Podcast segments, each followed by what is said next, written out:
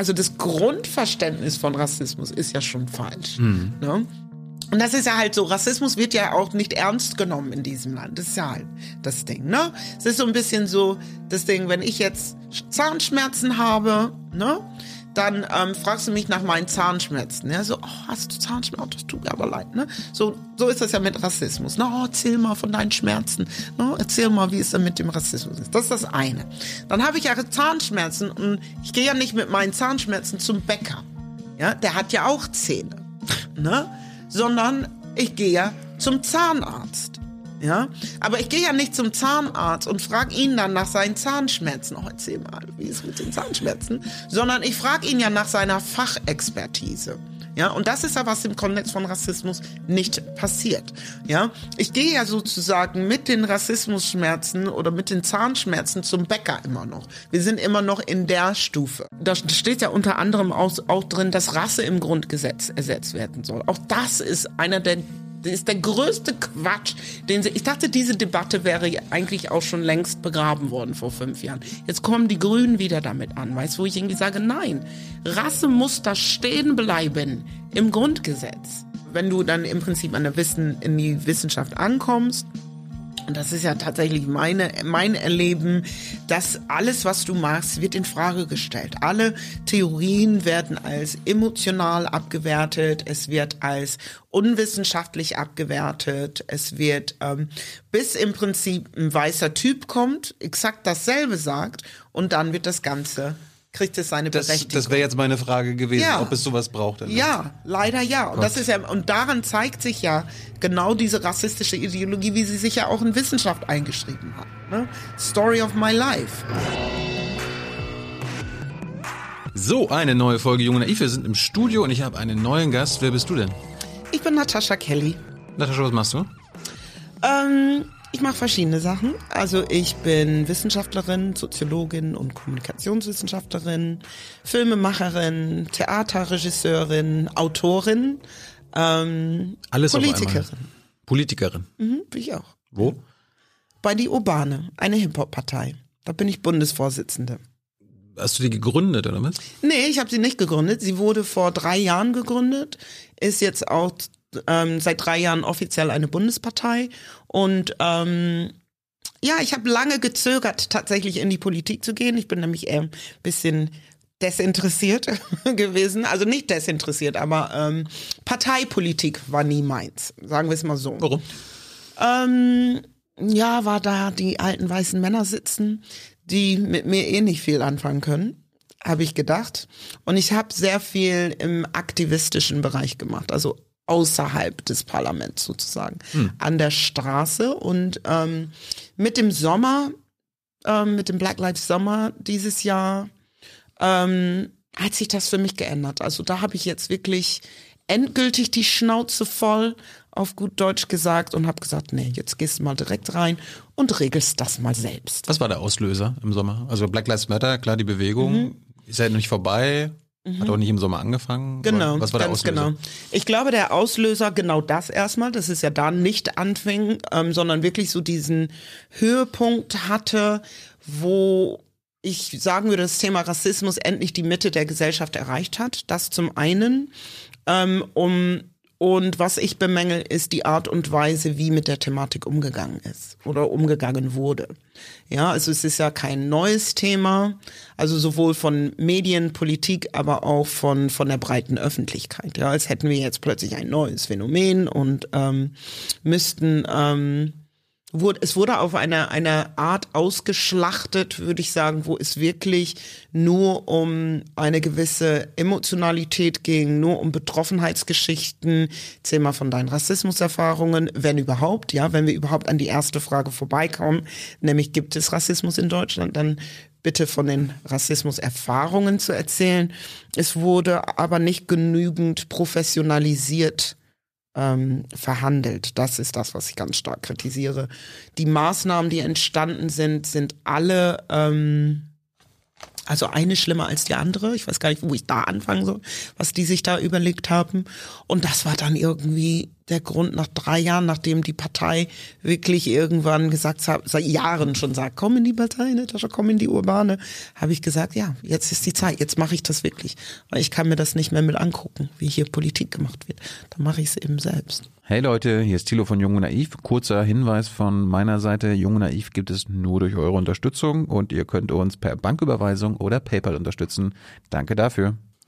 Wir können am Ende nochmal über die Urbane reden, aber du meinst gerade, äh, diese Fragen immer, gibt es Rassismus? Mhm. Und äh, erzähl mal von deinen Geschichten. Warum mhm. wird das eigentlich so standardmäßig gefragt? Warum, warum, warum wird die Frage zum Beispiel, warum gibt es Rassismus? Natürlich gibt es den. Warum wird der, warum wird die Frage nicht übersprungen? Mhm. Ja, das ist tatsächlich, das hat, das ist, das ist eine längere Antwort. Du, wir haben genug ja, Zeit. Also ähm, ich glaube, es ist, es ist ja kein Zufall, sondern es ist tatsächlich strukturell bedingt. Ne? Also der ähm, Rassismus an sich ist ja ein strukturelles Phänomen, was ja eine, eine uralte Ideologie ist, die wirklich weit zurückreicht und sich ähm, in allen Gesellschaften, auch in die deutsche Gesellschaft eingeschrieben hat. Ja, ähm, spätestens mit dem Kolonialismus sich auch eingeschrieben hat ähm, in die deutsche in die deutsche Gesellschaft in, in allen Ebenen eigentlich. Aber das Ding ist, dass ähm, was man eben mit mit der deutschen Kolonialgeschichte oder seit der deutschen Kolonialgeschichte ähm, werden ja schwarze Menschen aus Deutschland deportiert. Ne, es gibt eine, eine Kontinuität der Deportation schwarzer Körper aus diesem Land. Es ist wirklich nachweisbar, warum auch die Community hier extrem klein ist. Und dann, was ich nicht sehe, das gibt es nicht. Mhm. Ist so dann das Prinzip. Ja, also wenn es hier, hier gibt's ja gar nicht so viele Schwarze, ist ja dann das, was die meisten Leute sagen. Also kann es auch keinen Rassismus gegen sie geben ja, weil es äh, sehr auf einer individuellen Ebene gehalten wird. Also etwas, was angeblich zwischen dir und mir wäre beispielsweise, das ist es aber nicht. Nicht nur, sagen wir es mal so, sondern es ist ja viel größer das Problem. Wenn du sagst Deportationen, du meinst Abschiebungen? Abschiebungen ähm, wäre das neumodische Wort, ja. Ähm, das erleben wir im geflüchteten Kontext zum Beispiel. Ja, da gibt es Abschiebungen, aber ähm, nach der oder nach dem Ersten Weltkrieg, können wir sagen, fing es ja schon an. Also es gab ja während des deutschen Kolonialismus, wir reden ja jetzt von 30 Jahre Kolonialisierung in Deutschland, sind ja so drei Generationen. Wenn du eine Generation zehn Jahre zählst, haben wir drei Generationen. Also wir haben ganze Familiengeschichten ähm, mit ähm, sogenannten Kolonialmigranten von damals. Die wurden aus afrikanischen Ländern Genau, aus den ehemaligen Kolonien. Also Deutschland ähm, hatte ja auch Kolonien. Otto von Bismarck hatte ja überhaupt äh, die Aufteilung Afrikas verursacht, können wir ja so sagen, mit dem, mit dem Berliner Konferenz 1884, mhm. 85, hat alle europäische Kräfte eingeladen, hier nach Berlin, unweit von hier, irgendwo Wilhelmstraße, saßen sie an einem Tisch, ein bisschen größer als das, hatten eine Landkarte, Linie, Bleistift und haben Grenzen gezogen. Nein ja, Grenzen gezogen. Wer genug Geld hatte, konnte mitbieten, konnte es den Berg kaufen, einen See kaufen, konnte es eine Insel kaufen und wer nicht mitbieten konnte, war raus. Ne? Und so saßen dann im Prinzip die ganzen europäischen Mächte, das Osmanische Reich und auch ähm, die USA mit am Tisch auf Einladung von Otto von Bismarck. Und so begann der Wettlauf um Afrika. So ist es in die Geschichte eigentlich. Vielleicht ganz kurz da nochmal stehen bleiben wem gehörte denn da vorher Afrika, dass das Den Afrikanerinnen. Ja. Ganz genau, da fängt ja. das ja an. Ganz genau. Das ist ja genau diese rassistische Ideologie, die diesen Männern, weißen Männern, hat glauben lassen, sie können das. Das ist ja genau da, wo eben ähm, Rassismus sich in diese koloniale Idee ja schon eingeschrieben hat. Die können es, sind ja nur Afrikaner und die braucht, die müssen erzogen werden. Die, ähm, die Deutschen sind ja dann in ihre Kolonien, die sie dann bekommen hat, ja mit einem Erziehungsauftrag hingezogen, mhm. um ähm, das erfolgte ja viel durch die Mission, Missionar, Missioniere und ja, haben dann kolonisiert, erobert. Aber warum konnten sie das? Also klar, sie wollten das, äh, aber warum war ihnen das möglich, dass sie das so aufteilen konnten? Weil sie die Waffengewalt hatten. Mhm. Ne? Also natürlich ist das nicht friedlich verlaufen überall. Das ist ja halt das Ding. Es ist, ähm, sie hatten die Waffengewalt, sie haben, ähm, es gab ja das erste Genozid des, des 21. oder des 20. Jahrhunderts, war ja im heutigen Namibia gegen die Herero und Nama, mhm. und die letzten Endes dann, weil sie eben nicht einverstanden waren mit allem, was da passiert ist, ähm, wurden zum Schluss in die Wüste vertrieben, zum verdursten. Oder es gab ähm, betrügerische ähm, äh, Verträge, ne? wo beispielsweise ähm, nicht mit Kilometer, sondern mit British Miles abgerechnet wurde, was ja weniger wäre und dann mehr Land zugesprochen bekam. Also es gab ganz viel, ganz viele richtig dreckige Geschäfte blutige Geschäfte auch. Welche, welche Kolonien haben wir in Anführungsstrichen, also die Deutschen, sich gesichert? Ähm, die Deutschen hatten ähm, einen Teil des heutigen Ghana, also die Volta Region, Togo, ähm, die hatten ähm, Namibia, ähm, Tansania, ähm, Sansibar haben sie ja getauscht gegen Helgoland mit den Briten. Da gab es ja noch so einen Inseltausch.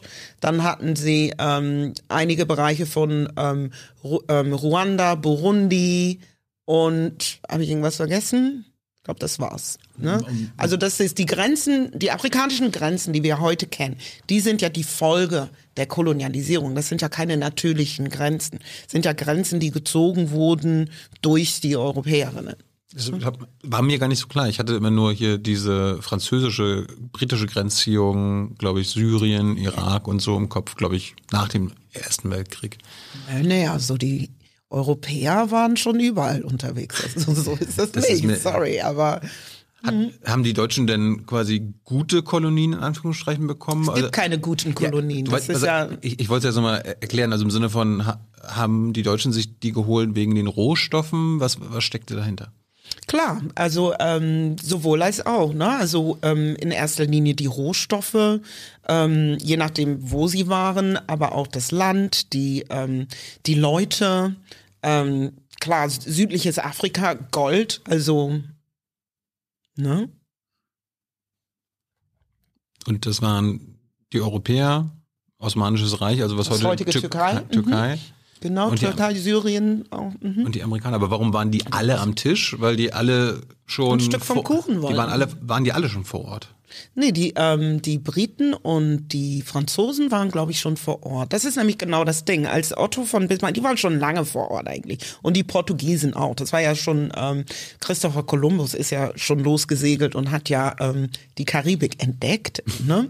ähm, das war ja schon im, im 15. Jahrhundert. Also die, die, die, die restlichen Europäer waren ja lange unterwegs, aber Deutschland gab es ja als Nation gar nicht. Es waren ja diese kleinen Feudalstaaten von Bauern und hast du nicht gesehen. Mhm. Und als Otto von Bismarck im Prinzip dann ähm, die Nation gegründet hat, die deutsche Nation, 1800 schlag mich tot, 72, die Historiker werden jetzt schreien und sagen, das ist falsch. Aber irgendwie um den Dreh, 70er, mhm. 1870er irgendwann, mhm.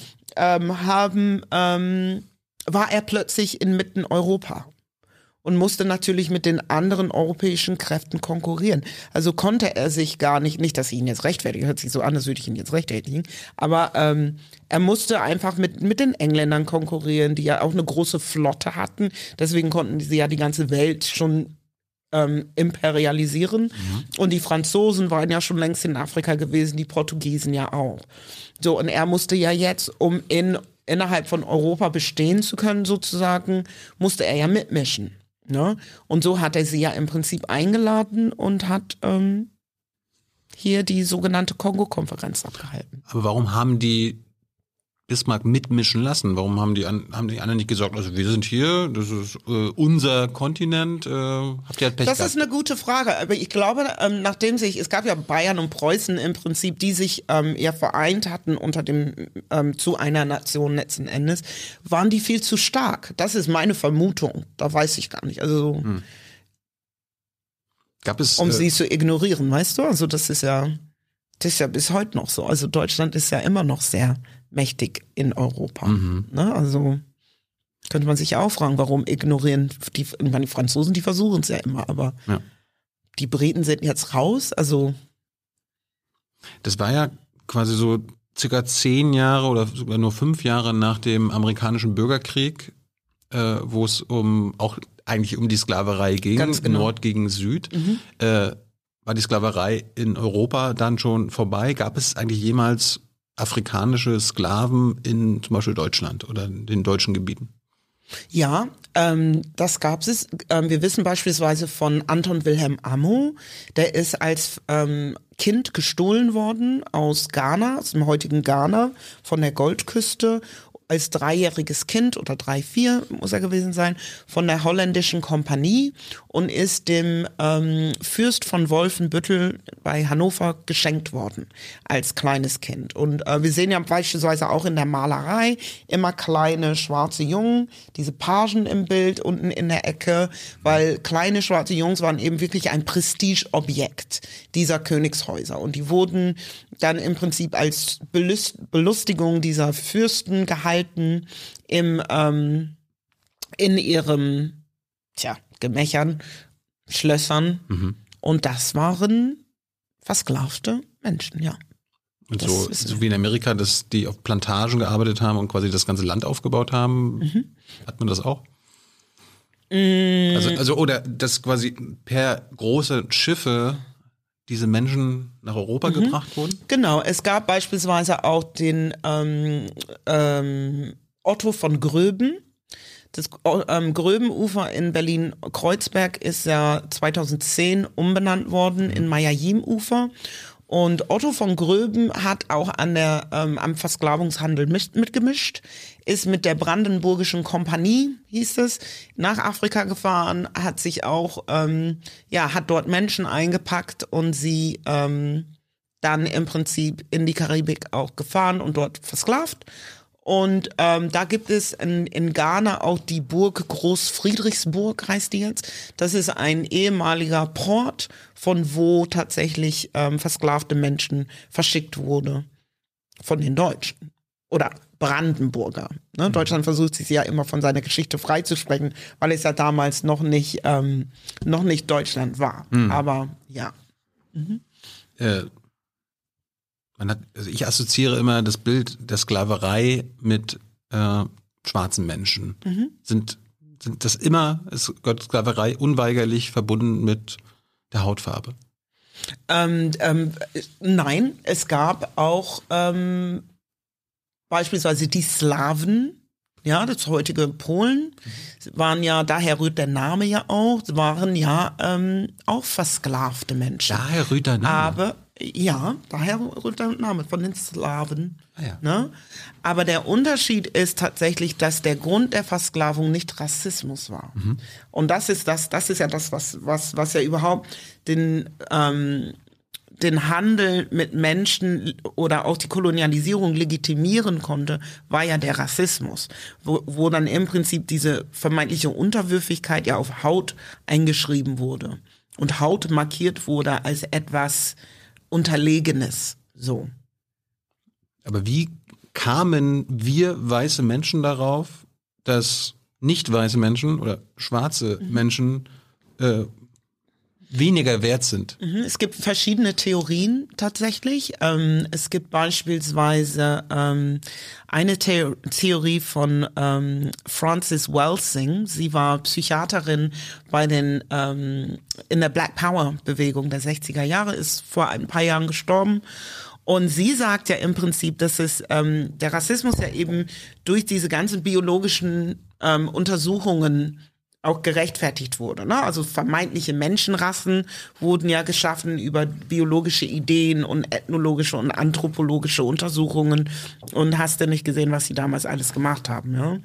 Und ähm, sie argumentiert im Prinzip, dass ähm, äh, weiße, ähm, weiße Europäer wussten, dass sie die unterlegene Rasse sind und aufgrund, um sich, um ihr Fortbestehen sichern zu können, mussten sie ja Kontrolle über die starke, dominante ähm, Rasse haben. Das ist eine Theorie. Warum haben sie das angenommen? Dass sie Um, unterlegen eher, sind? um, nee, das ist ja biologisch nachweisbar, ne? Tatsächlich. Also dass, dass die- Gene, ähm, dunkle Gene dominant sind, sagen wir es mal so. Das wussten die Europäer und deswegen mussten sie ihr Fortbestehen sichern. Das ist eine Theorie. Das andere ist, dass es dann heißt, dass, ähm, ich meine, wenn wir uns alles südländisch, afrikanisches hier aus Europa wegdenken, ist ja bald nichts mehr da. Ne? Ich meine, Kartoffeln und Rüben wären vielleicht so das Resultat. Das ist ja halt auch eine Sache. Und die Rohstoffe natürlich. Wir hatten Industrialisierung hier in, in, in Europa. Und diese Industrialisierung musste zum einen, brauchte es die Arbeitskräfte, ja, und zum anderen braucht es die Rohstoffe. Und das sind, waren Gründe genug für die Europäer loszuziehen und zu sagen, ja, da schwarze Menschen uns ja eh unterlegen sind, sozusagen, ne, ähm, Wann hat das angefangen? Also äh, gibt es Rassismus, seitdem es Menschen gibt oder seitdem sich verschiedene äh, Menschen getroffen haben? Rassismus an sich, ja. Rassismus gab es, würde ich sagen, schon eh schon lange, aber ich glaube ähm, den, schon seit der Antike mhm. eigentlich. Aber die Rassifizierung erfolgte nicht über phänotypische Merkmale. Das ist halt der Unterschied. Ne, das ist, ähm, es gab, es war eher so ein, so ein ich würde es beschreiben als Klassending, mhm. dass ähm, weiße Europäer beispielsweise ähm, die Slawen versklavt haben. Das war ja eher ein kulturelles Ding und kein Rassismus. Ne? Also Rassismus ist eine Ideologie, die ähm, Sklaverei begünstigt hat und nicht umgekehrt. Das ist ja das, was heute ja immer gedacht wird, dass Sklaverei die Ursache für Rassismus ist. Nein, es ist die, die, der Grundgedanke oder das, was hinter der Versklavung und hinter Kolonialisierung steht, ist ja die rassistische Ideologie.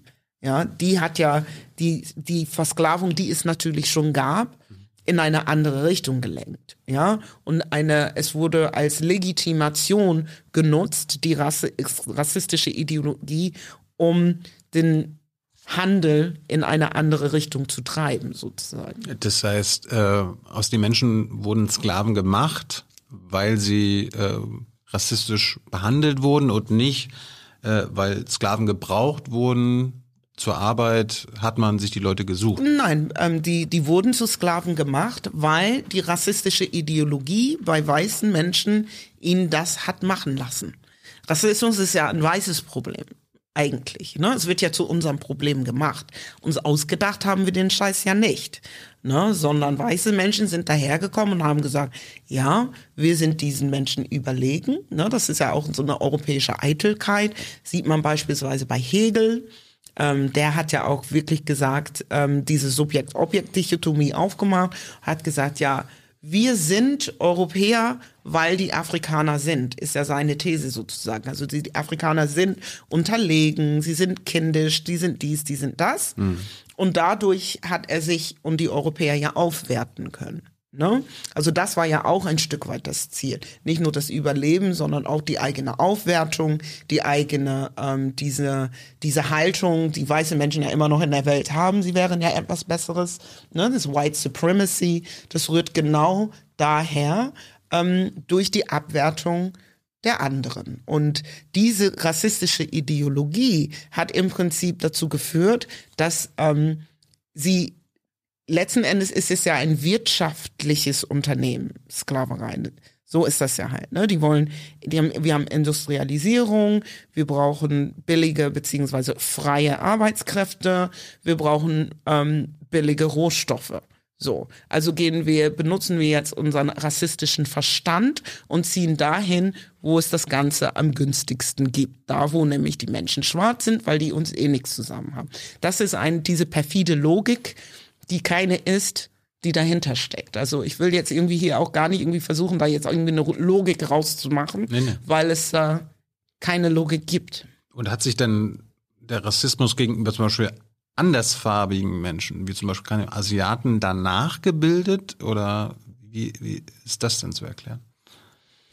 Ähm, ich glaube, das ist nochmal eine andere Geschichte, aber mit der Besch Geschichte beschäftige ich mich okay, nicht. Ne? Also da müsstest du dann wirklich eine, eine Expertin für den asiatischen Raum fragen.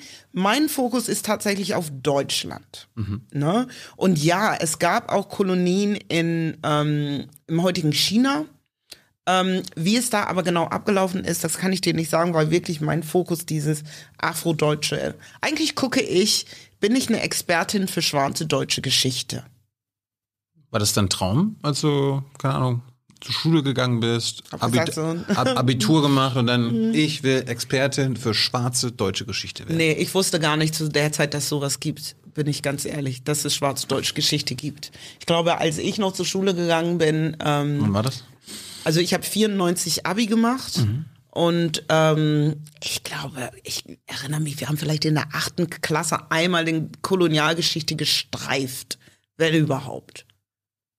Hm. Ich habe als Kind ganz lange geglaubt, dass Afrika ein Land ist.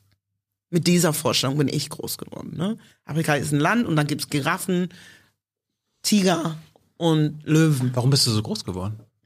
Weiß ich nicht. Das ist, äh, kann ich dir nicht sagen. Und wann bist du dann zum ersten Mal mit der Realität in Kontakt gekommen? Ähm, wann bin ich? Ich äh, erinnere mich an einem Gespräch tatsächlich über genau dieses Thema, wo ähm, dass Afrika nämlich kein Kontinent ist, mit, Kein Land. Ähm, äh, kein, oh Gott, kein Land ist, Ja. ganz genau, mit einem ähm, Bekannten der Familie. Und ich war fest davon überzeugt, so wie Afrika ist kein Land, ne? Also das ging ja überhaupt nicht in, ich meine, wie alt war ich, ne? Also acht, neun oder so.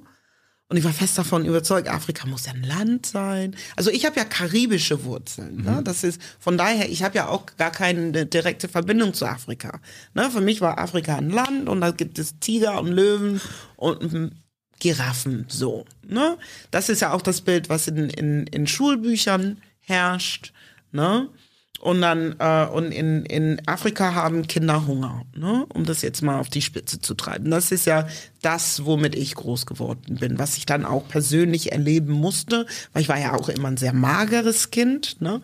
Und dieses Bild wurde immer gerne auf mich projiziert, ne? Kriegst du zu Hause nichts zu essen und so, wo ich immer gerne und viel gegessen habe, ne? Und ich war halt mager so, ne? Und dann kriegst du, so bin ich groß geworden, ja. Und in dieser Unterhaltung, ähm, so, so, so, so eine Debatte. Und da wurde mir das erste Mal, ah, wie ein Kontinent. Ne? Und dass es auch fünf Kontinente gibt und dass Afrika eins davon. Ne? Und so, Habt ihr in der Schule gelernt? Ich weiß, dass ich das gelernt habe, dass die, der Homo sapiens ja aus Afrika stammt. genau. Das hast du gelernt. Hm, Ich weiß nicht, ob ich das in der Schule gelernt habe. Ich glaube fast nicht, obwohl ich habe in Bio auch nie wirklich aufgepasst, bin ich ganz ehrlich. War ja nicht mein Fach, ne? also alle Naturwissenschaften, bis auf Mathe. Mathe konnte ich, aber so Bio und Chemie und Physik und so, da konnte ich nie irgendwie was mit anfangen. Ich glaube, das habe ich auch erst später gelernt. Ich weiß gar nicht, ob ich auch immer da war im Bio, muss ich ganz ehrlich sagen. Also da habe ich nicht viel gelernt. Was hast du in der Schule gelernt? Was, was hast du davon äh, mitgenommen? Hat dich das für dein Leben geprägt? Was habe ich mitgenommen aus der Schule? Ich glaube, ich war ja eher mehr damit beschäftigt, Deutsch zu lernen. Ne? Deutsch Weil- ist ja nicht meine erste Sprache. Meine erste Sprache ist ja Englisch. Und ich bin ja ähm, in die Grundschule, ich glaube, wir waren vierte Klasse oder so, bin ich nach Deutschland gekommen und ich konnte ja kein Wort Deutsch. Ne? Und ich glaube, meine ganze Schullaufbahn war ich ja eher damit beschäftigt, Deutsch zu lernen. Und ich hatte mich eigentlich immer für Geschichte interessiert, das muss ich schon sagen. Aber mein Deutsch war nicht gut genug, um überhaupt folgen zu können. Ne? Du sitzt da und du denkst, hm, das ist eigentlich ganz interessant. Ich weiß auch noch, ich habe eine ähm, Arbeit geschrieben, das muss auch achte oder neunte Klasse gewesen sein. Da ging es um Europa. Ne? Und die Zukunft von Europa. Also wir reden von Mitte, Ende der 80er Jahre. Ja? Und ich habe diese perfekte Arbeit über Europa geschrieben, habe aber auf Englisch geschrieben. Ne? Weil mir das, irgendwann fing ich auf Deutsch an und dann so nach dem vierten Satz habe ich gedacht, nee, ist mir alles zu kompliziert. Und dann habe ich auf Englisch geschrieben und habe diese Arbeit perfekt hingelegt. Wäre eine Eins gewesen, aber ich habe eine Sechs gekriegt. Weil ich die auf Deutsch geschrieben habe. Äh, nicht auf Deutsch geschrieben habe. So. Hast du protestiert? Nö, ich bin gegangen. Zwar meine, nee, ich hatte zwei Sechsen geschrieben. Ich hatte auch mal in Chemie eine Sechs. Aber da konnte ich wirklich auch mit diesen ganzen Zeilen wirklich nichts anfangen. Aber das fand ich unfair. Also die Sechs in Chemie war berechtigt, die nicht. Weil die Arbeit war wirklich, die war nur auf Englisch geschrieben, die war perfekt. Die Antworten, alles richtig gelöst, ne? Es war Schengener Abkommen und hast du nicht gesehen und ne, ne, ne, ne? Habe ich gut hingekriegt, aber eine Sechs, weil ich die auf Englisch geschrieben habe. Und da habe ich auch gedacht, so ja. Mit solchen Sachen war ich in der Schule beschäftigt. Ne? Ich war damit beschäftigt, überhaupt ähm, die Sprache zu lernen und dann kommt die Pubertät, dann beginnt diese stressige Identitätsfindungsgeschichte, ja. Dann kommt er noch oben drauf und ich würde sagen, als ich dann endlich so weit war und mein Deutsch stabil war, sage ich jetzt mal, war ich vielleicht zehnte, elfte Klasse. Mhm. Und ähm, da hast du ja ganz andere Sachen im Kopf, ne? Also ich war nicht so die fleißige Schülerin. Ich habe ein sehr faul gelänztes Abi gemacht, würde ich sagen, hätte ich besser machen können, aber hm. wie es halt so ist. Ne? Ich, ich, auch. Ja. Wie war äh, wurdest du zu Hause, keine Ahnung, politisiert? Vielleicht in der mm. Schule? Nein, also ich glaube, zu Hause bin ich, ähm, bin ich die Politikerin tatsächlich. Mhm. Ähm, das kam eher in meiner ähm, in meiner Freizeit, in meinem ähm, aus den eigenen Erfahrungen. Ne? Also wie heißt es so schön? Der Sinn des Lebens ist das Leben selbst. Und ähm, ich glaube, in meiner Jugend habe ich ja weniger mich mit ähm, Rassismus war irgendwie, das war so ein nerviges Thema. Also diese ganzen Sprüche, die ich habe immer hören müssen und so, ja, waren ja, ähm, ich habe das irgendwie so wegge. Hast du es überhört oder?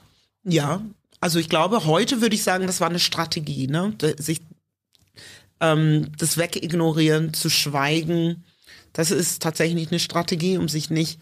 Da, ich meine, ich bin ja in einem kleinen Dorf groß geworden, ja. Wo? In, in Norddeutschland, muss ich jetzt alles gar nicht nennen, aber ja. ähm, ich war die einzige, wir waren auch die einzige schwarze Familie in diesem Dorf. Ich war die einzige schwarze Familie in, mein, in der Schule, in der Klasse, also bis zum Abitur kenne ich das gar nicht anders. Ne? War deine Strategie erfolgreich? Also, dass es ja, so verdrängt bis dahin würde ich sagen, ja. Was, ja. Hat, was hat das mit dir gemacht? Also, dass du es nicht an dir herangelassen hast? War das im Nachhinein was Gutes? Ich würde sagen, ja. Ich war ja vor kurzem wieder da auf einer Hochzeit von einem Schulfreund von mir und ich war echt überrascht, was ich habe alles aushalten müssen. Also mit dem Wissen von heute zurückzugehen, das war schon noch mal was anderes. Ja. Also Warum? und die waren so wie immer, ja, aber ähm, es kam ein Witz nach dem anderen, wo ich irgendwie da saß und mich genau dieselbe Frage gestellt habe, ne? Ob ich jetzt wirklich, habe ich das wirklich ausgehalten die ganzen Jahre so? Aber ja. Und kannst du dir erklären, wie du das ausgehalten hast? Weil du es nicht an dir rangelassen hast. Ich glaube ja. Das kommt da einfach irgendwann so ein Schutzschild, ne? Dass du dann haben deine Eltern mit dir, während du zur Schule gegangen bist, darüber gesprochen? Okay, wir sind nee. jetzt hier in Deutschland, äh, du bist hier eine Nein. kleine Minderheit. Nee? Nein, diese Themen gab es bei uns nicht. Warum nicht? Also im Sinne von, ich, ich hätte jetzt gedacht, so, okay, wir wollen dich ja schützen und du solltest wissen, Nein. was auf dich zukommt. Mm. Nee? Nein. Nein. Hm. Bist du, Nein. Ist das gut? Ähm, also im Prinzip haben sie, äh, haben sie dich deine eigenen Erfahrungen machen lassen. Genau. Ich habe, ähm, ja.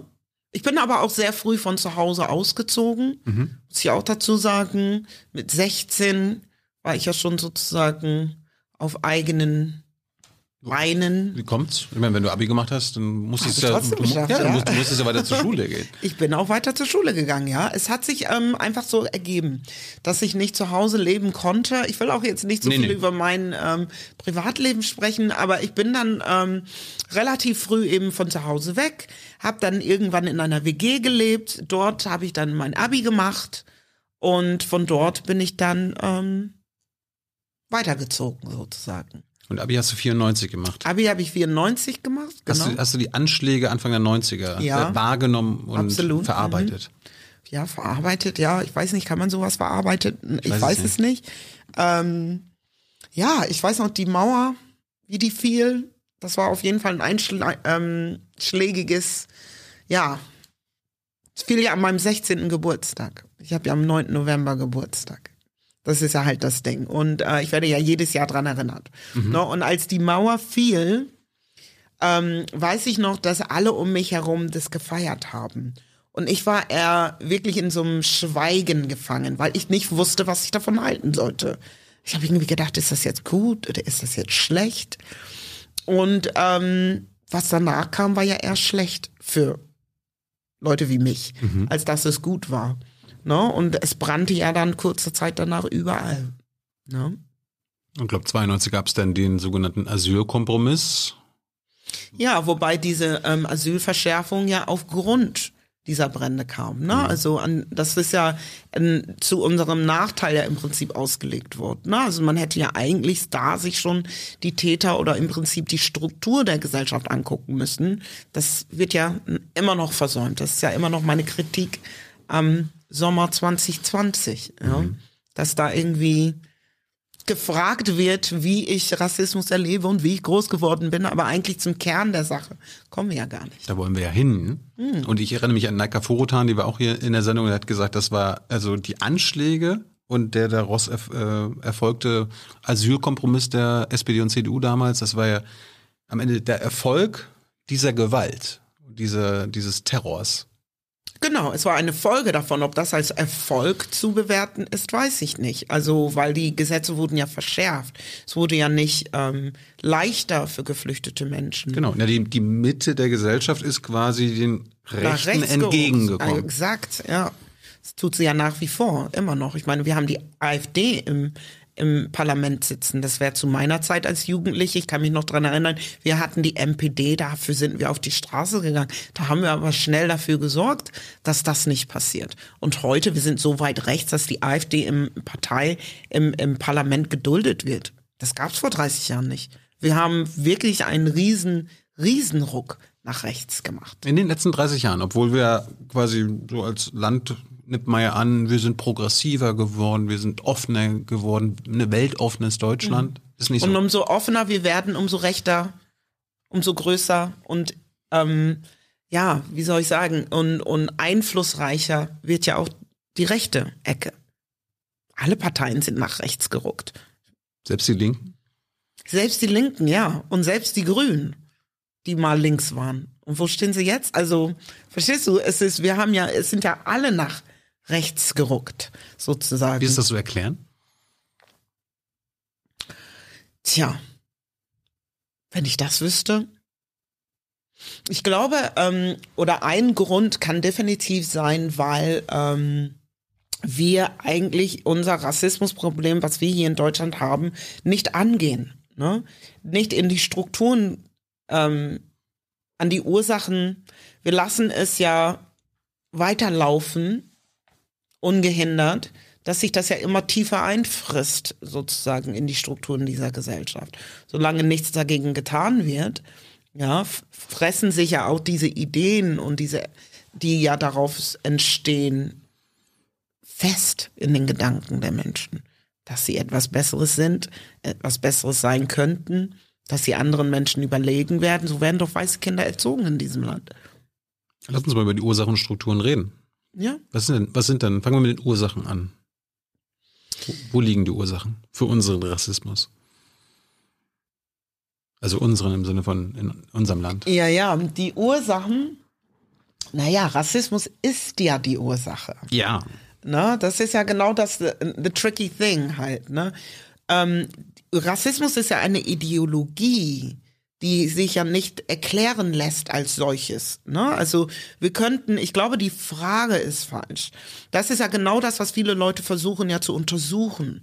Und dann wird Rassismus pathologisiert. Ja, und dann werden die Täter pathologisiert. Und dann kommen dabei so ähm, Ergebnisse wie gruppenbezogene Menschenfeindlichkeit heraus, weißt du, wo was wirklich eine medizinische ähm, Analyse ist, eine Verhaltensanalyse der Täterinnen. Das ist ja genau das, was ist die Ursache des Rassismus. Dann versuchst du die Ursache an einem Verhalten eines Menschen zu erklären. Mhm. Ja, das ist ja genau der falsche Ansatz. Wenn wir Rassismus als strukturelles ähm, Phänomen sehen, ähm, ist es ja etwas, was sich ja, wie, wie ich ja schon gesagt habe, es gibt ja unterschiedliche Theorien, wieso Menschen so denken, ja, aber dass es immer Rassisten geben wird und dass es immer Rassisten gab, ist doch nicht das größte Problem. Ich meine, das ist schon schlimm genug. Aber das Problem ist, dass ja Rassismus sich ja in Gesellschaft einschreibt. Beispielsweise, dass genau diese Vorstellung, dass es ähm, Menschenrassen gab, ja, führt ja dazu, dass ähm, es bestimmte ähm, zu, ähm, Zugänge und oder Ausschlüsse gibt, ja, dass ein, dass ähm, schwarze Kinder oder Kinder of Color ähm, in, im Schulsystem nur einen bestimmten, ähm, bestimmten Grad erreichen, viele gar kein Abitur machen ähm, können, weil sie ja im, im Schulsystem ja schon sozusagen strukturell ja klein gehalten werden. Ne? Mhm. Könnten ja meine Biografie ja eigentlich auch, eigentlich auch rein. Ich, ich bin ja eigentlich ein Beweis dafür, dass dieses System ja eigentlich nicht funktioniert. Ne? Also ich habe ja eigentlich alles durchlaufen, was es in diesem Land gibt. Ja, hergekommen, Deutsch gelernt, bis hin zu einem Doktortitel. Ja. Und als nächstes in den Bundestag, um wirklich diese Strukturen zu verändern. Weil die Strukturen müssen ja geändert werden. Ich weiß nicht, wie ich es anders beschreiben soll. Das, das, ähm, das meinte ich übrigens auch. Also die Ursachen dafür, dass wir diese rassistischen Strukturen nicht angehen oder wie du jetzt vorhin gesagt hast, seit 30 Jahren, dass sie sogar verschlimmert hat. Ja. Woher kommt das? Warum Warum gehen, sind wir nicht, warum gehen wir nicht in die andere Richtung? Weil wir es tatsächlich negieren. Wir negieren ja überhaupt, dass Rassismus ähm, ein Problem ist. Rechtsextremismus wird ja mit Rassismus gleichgesetzt. Das ist ja auch schon fatal. Das sind ja unterschiedliche Phänomene. Rechtsextremismus ist ein Sicherheitsproblem. Rassismus ist ein strukturelles Problem. Das ist in allen gesellschaftlichen Bereichen drin. Wir negieren, dass es überhaupt ähm, Rassismus gibt. Rassismus wird ähm, umhüllt mit Begriffe wie Fremdenfeindlichkeit oder Ausländerfeindlichkeit heißt es ja. Es wird pathologisiert, wie ich ja schon gesagt habe, dass dann irgendwie bei den Tätern wohl irgendwas nicht stimmt, aber dass die Gesellschaft an sich das Problem ist und wie die Gesellschaft strukturiert ist, das wird ja nicht verstanden, es wird weggesehen sozusagen, die Strukturen werden nicht erkannt und so frisst sich das ja immer mehr ein, immer weiter ein und wirkt ja fort. Ja. Ich bin mir sicher, jetzt werden viele der Zuschauer und Zuschauerinnen total gespannt und jetzt sagen, ja, und äh, das stimmt wahrscheinlich alles, aber was meint sie denn genau? Was meinst du denn mit diesen Strukturen, die vorherrschen, die sich so etabliert haben. Mhm. Wenn wir uns ähm, Kolonialismus angucken beispielsweise, ähm, das ist ja eine Art, wie wir, wir haben ja vorhin angefangen mit, mit den Rohstoffen, äh, Menschen werden versklavt, Deutschland zieht los, ähm, nimmt ja Land sozusagen ähm, ungefragt oder durch irgendwelche Tricks und hast du nicht gesehen. Und ähm, es herrschte ja in den deutschen, in, in den Kolonien in Afrika ein, ein Gewaltsystem, wurde ja eingeführt, ein, eine Gewaltregierung. So.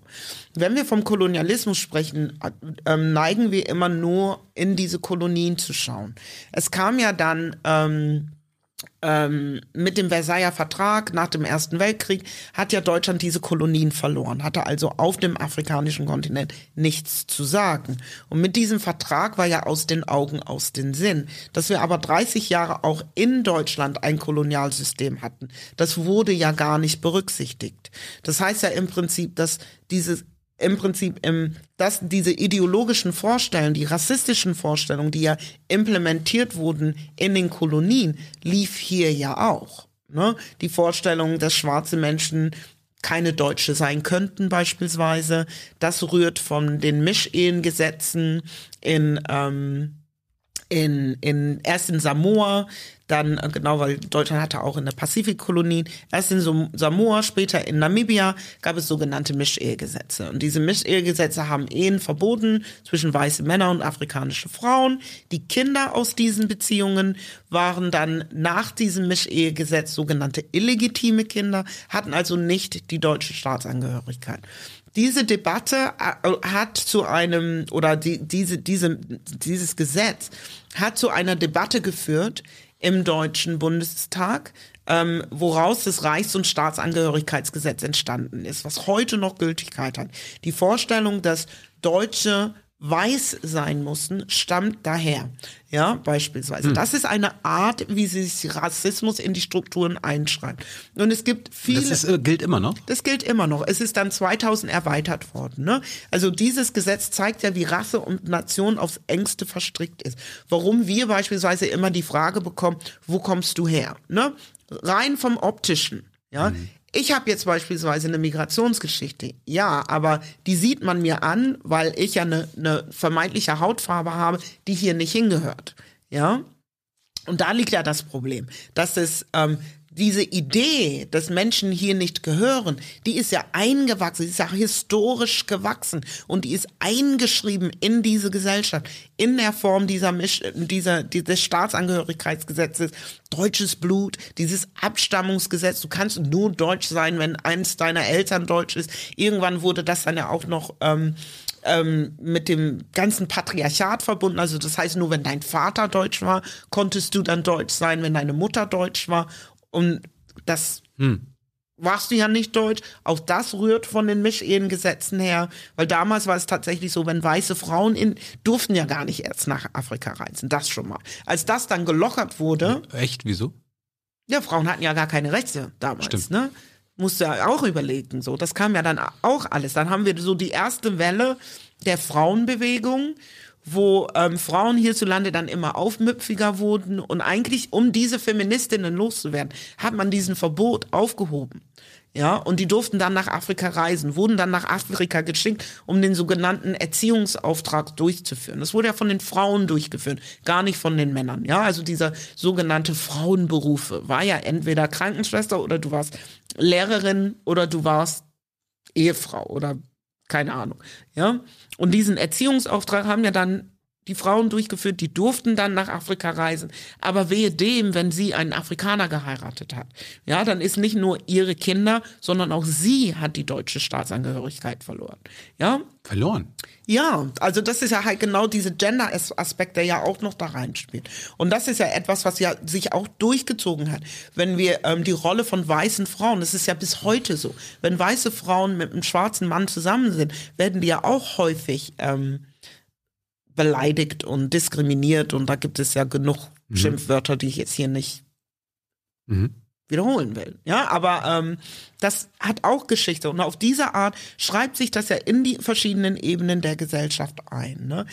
Sprache ist noch eine Ebene, wo sich wo sich Rassismus einschreibt. Das, was wir wissen ähm, und und äh, gerade deutsche Sprache ist ja eine ähm, eine Kolonialsprache. Ja, also, also das ist ja eine Sprache, die ja ähm, sehr viel im, im Kolonialismus überhaupt ähm, gefestigt und entstanden ist, ja, um Dinge weiter zu transportieren. Ja, und ähm, Erkenntnis, Repräsentationssystem wurden ja nie mitgebrochen.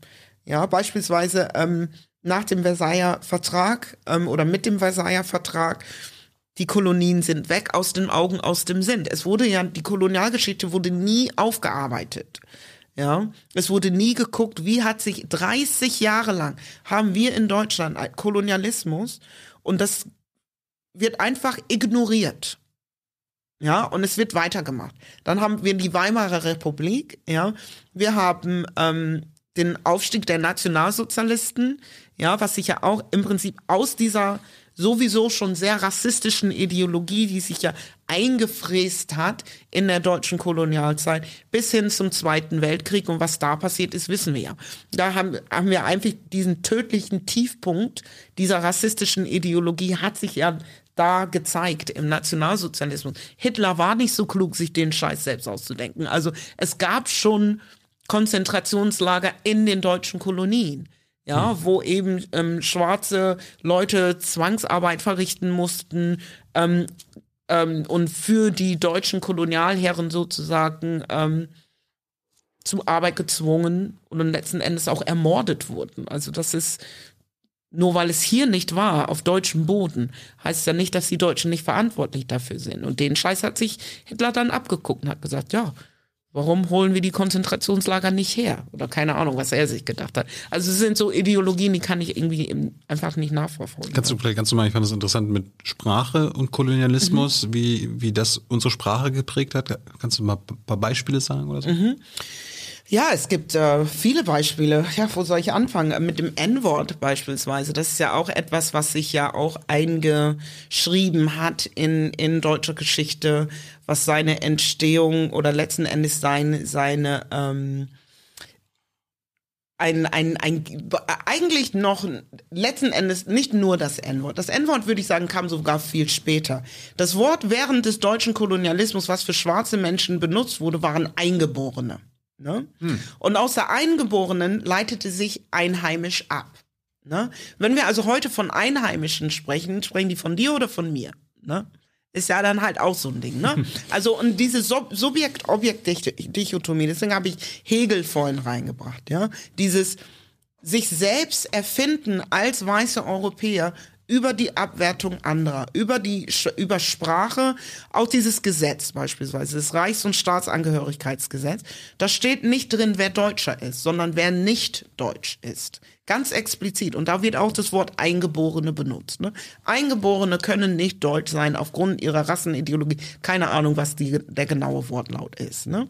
Und daraus lässt sich dann beispielsweise ableiten, wer deutsch ist. Ja, nämlich Weiße. Ja. Wenn du ein Weiße sind ja keine Eingeborenen, das hatten wir ja jetzt schnell geklärt, ne? Und von daher, und diese Logik verfolgte Kolonialsprache. Eher, dass in der Nichtbenennung Dinge definiert wurden, mhm. wie eben weiß sein, ja. Warum? Das ist ja auch eine antirassistische Strategie, weiß sichtbar zu machen.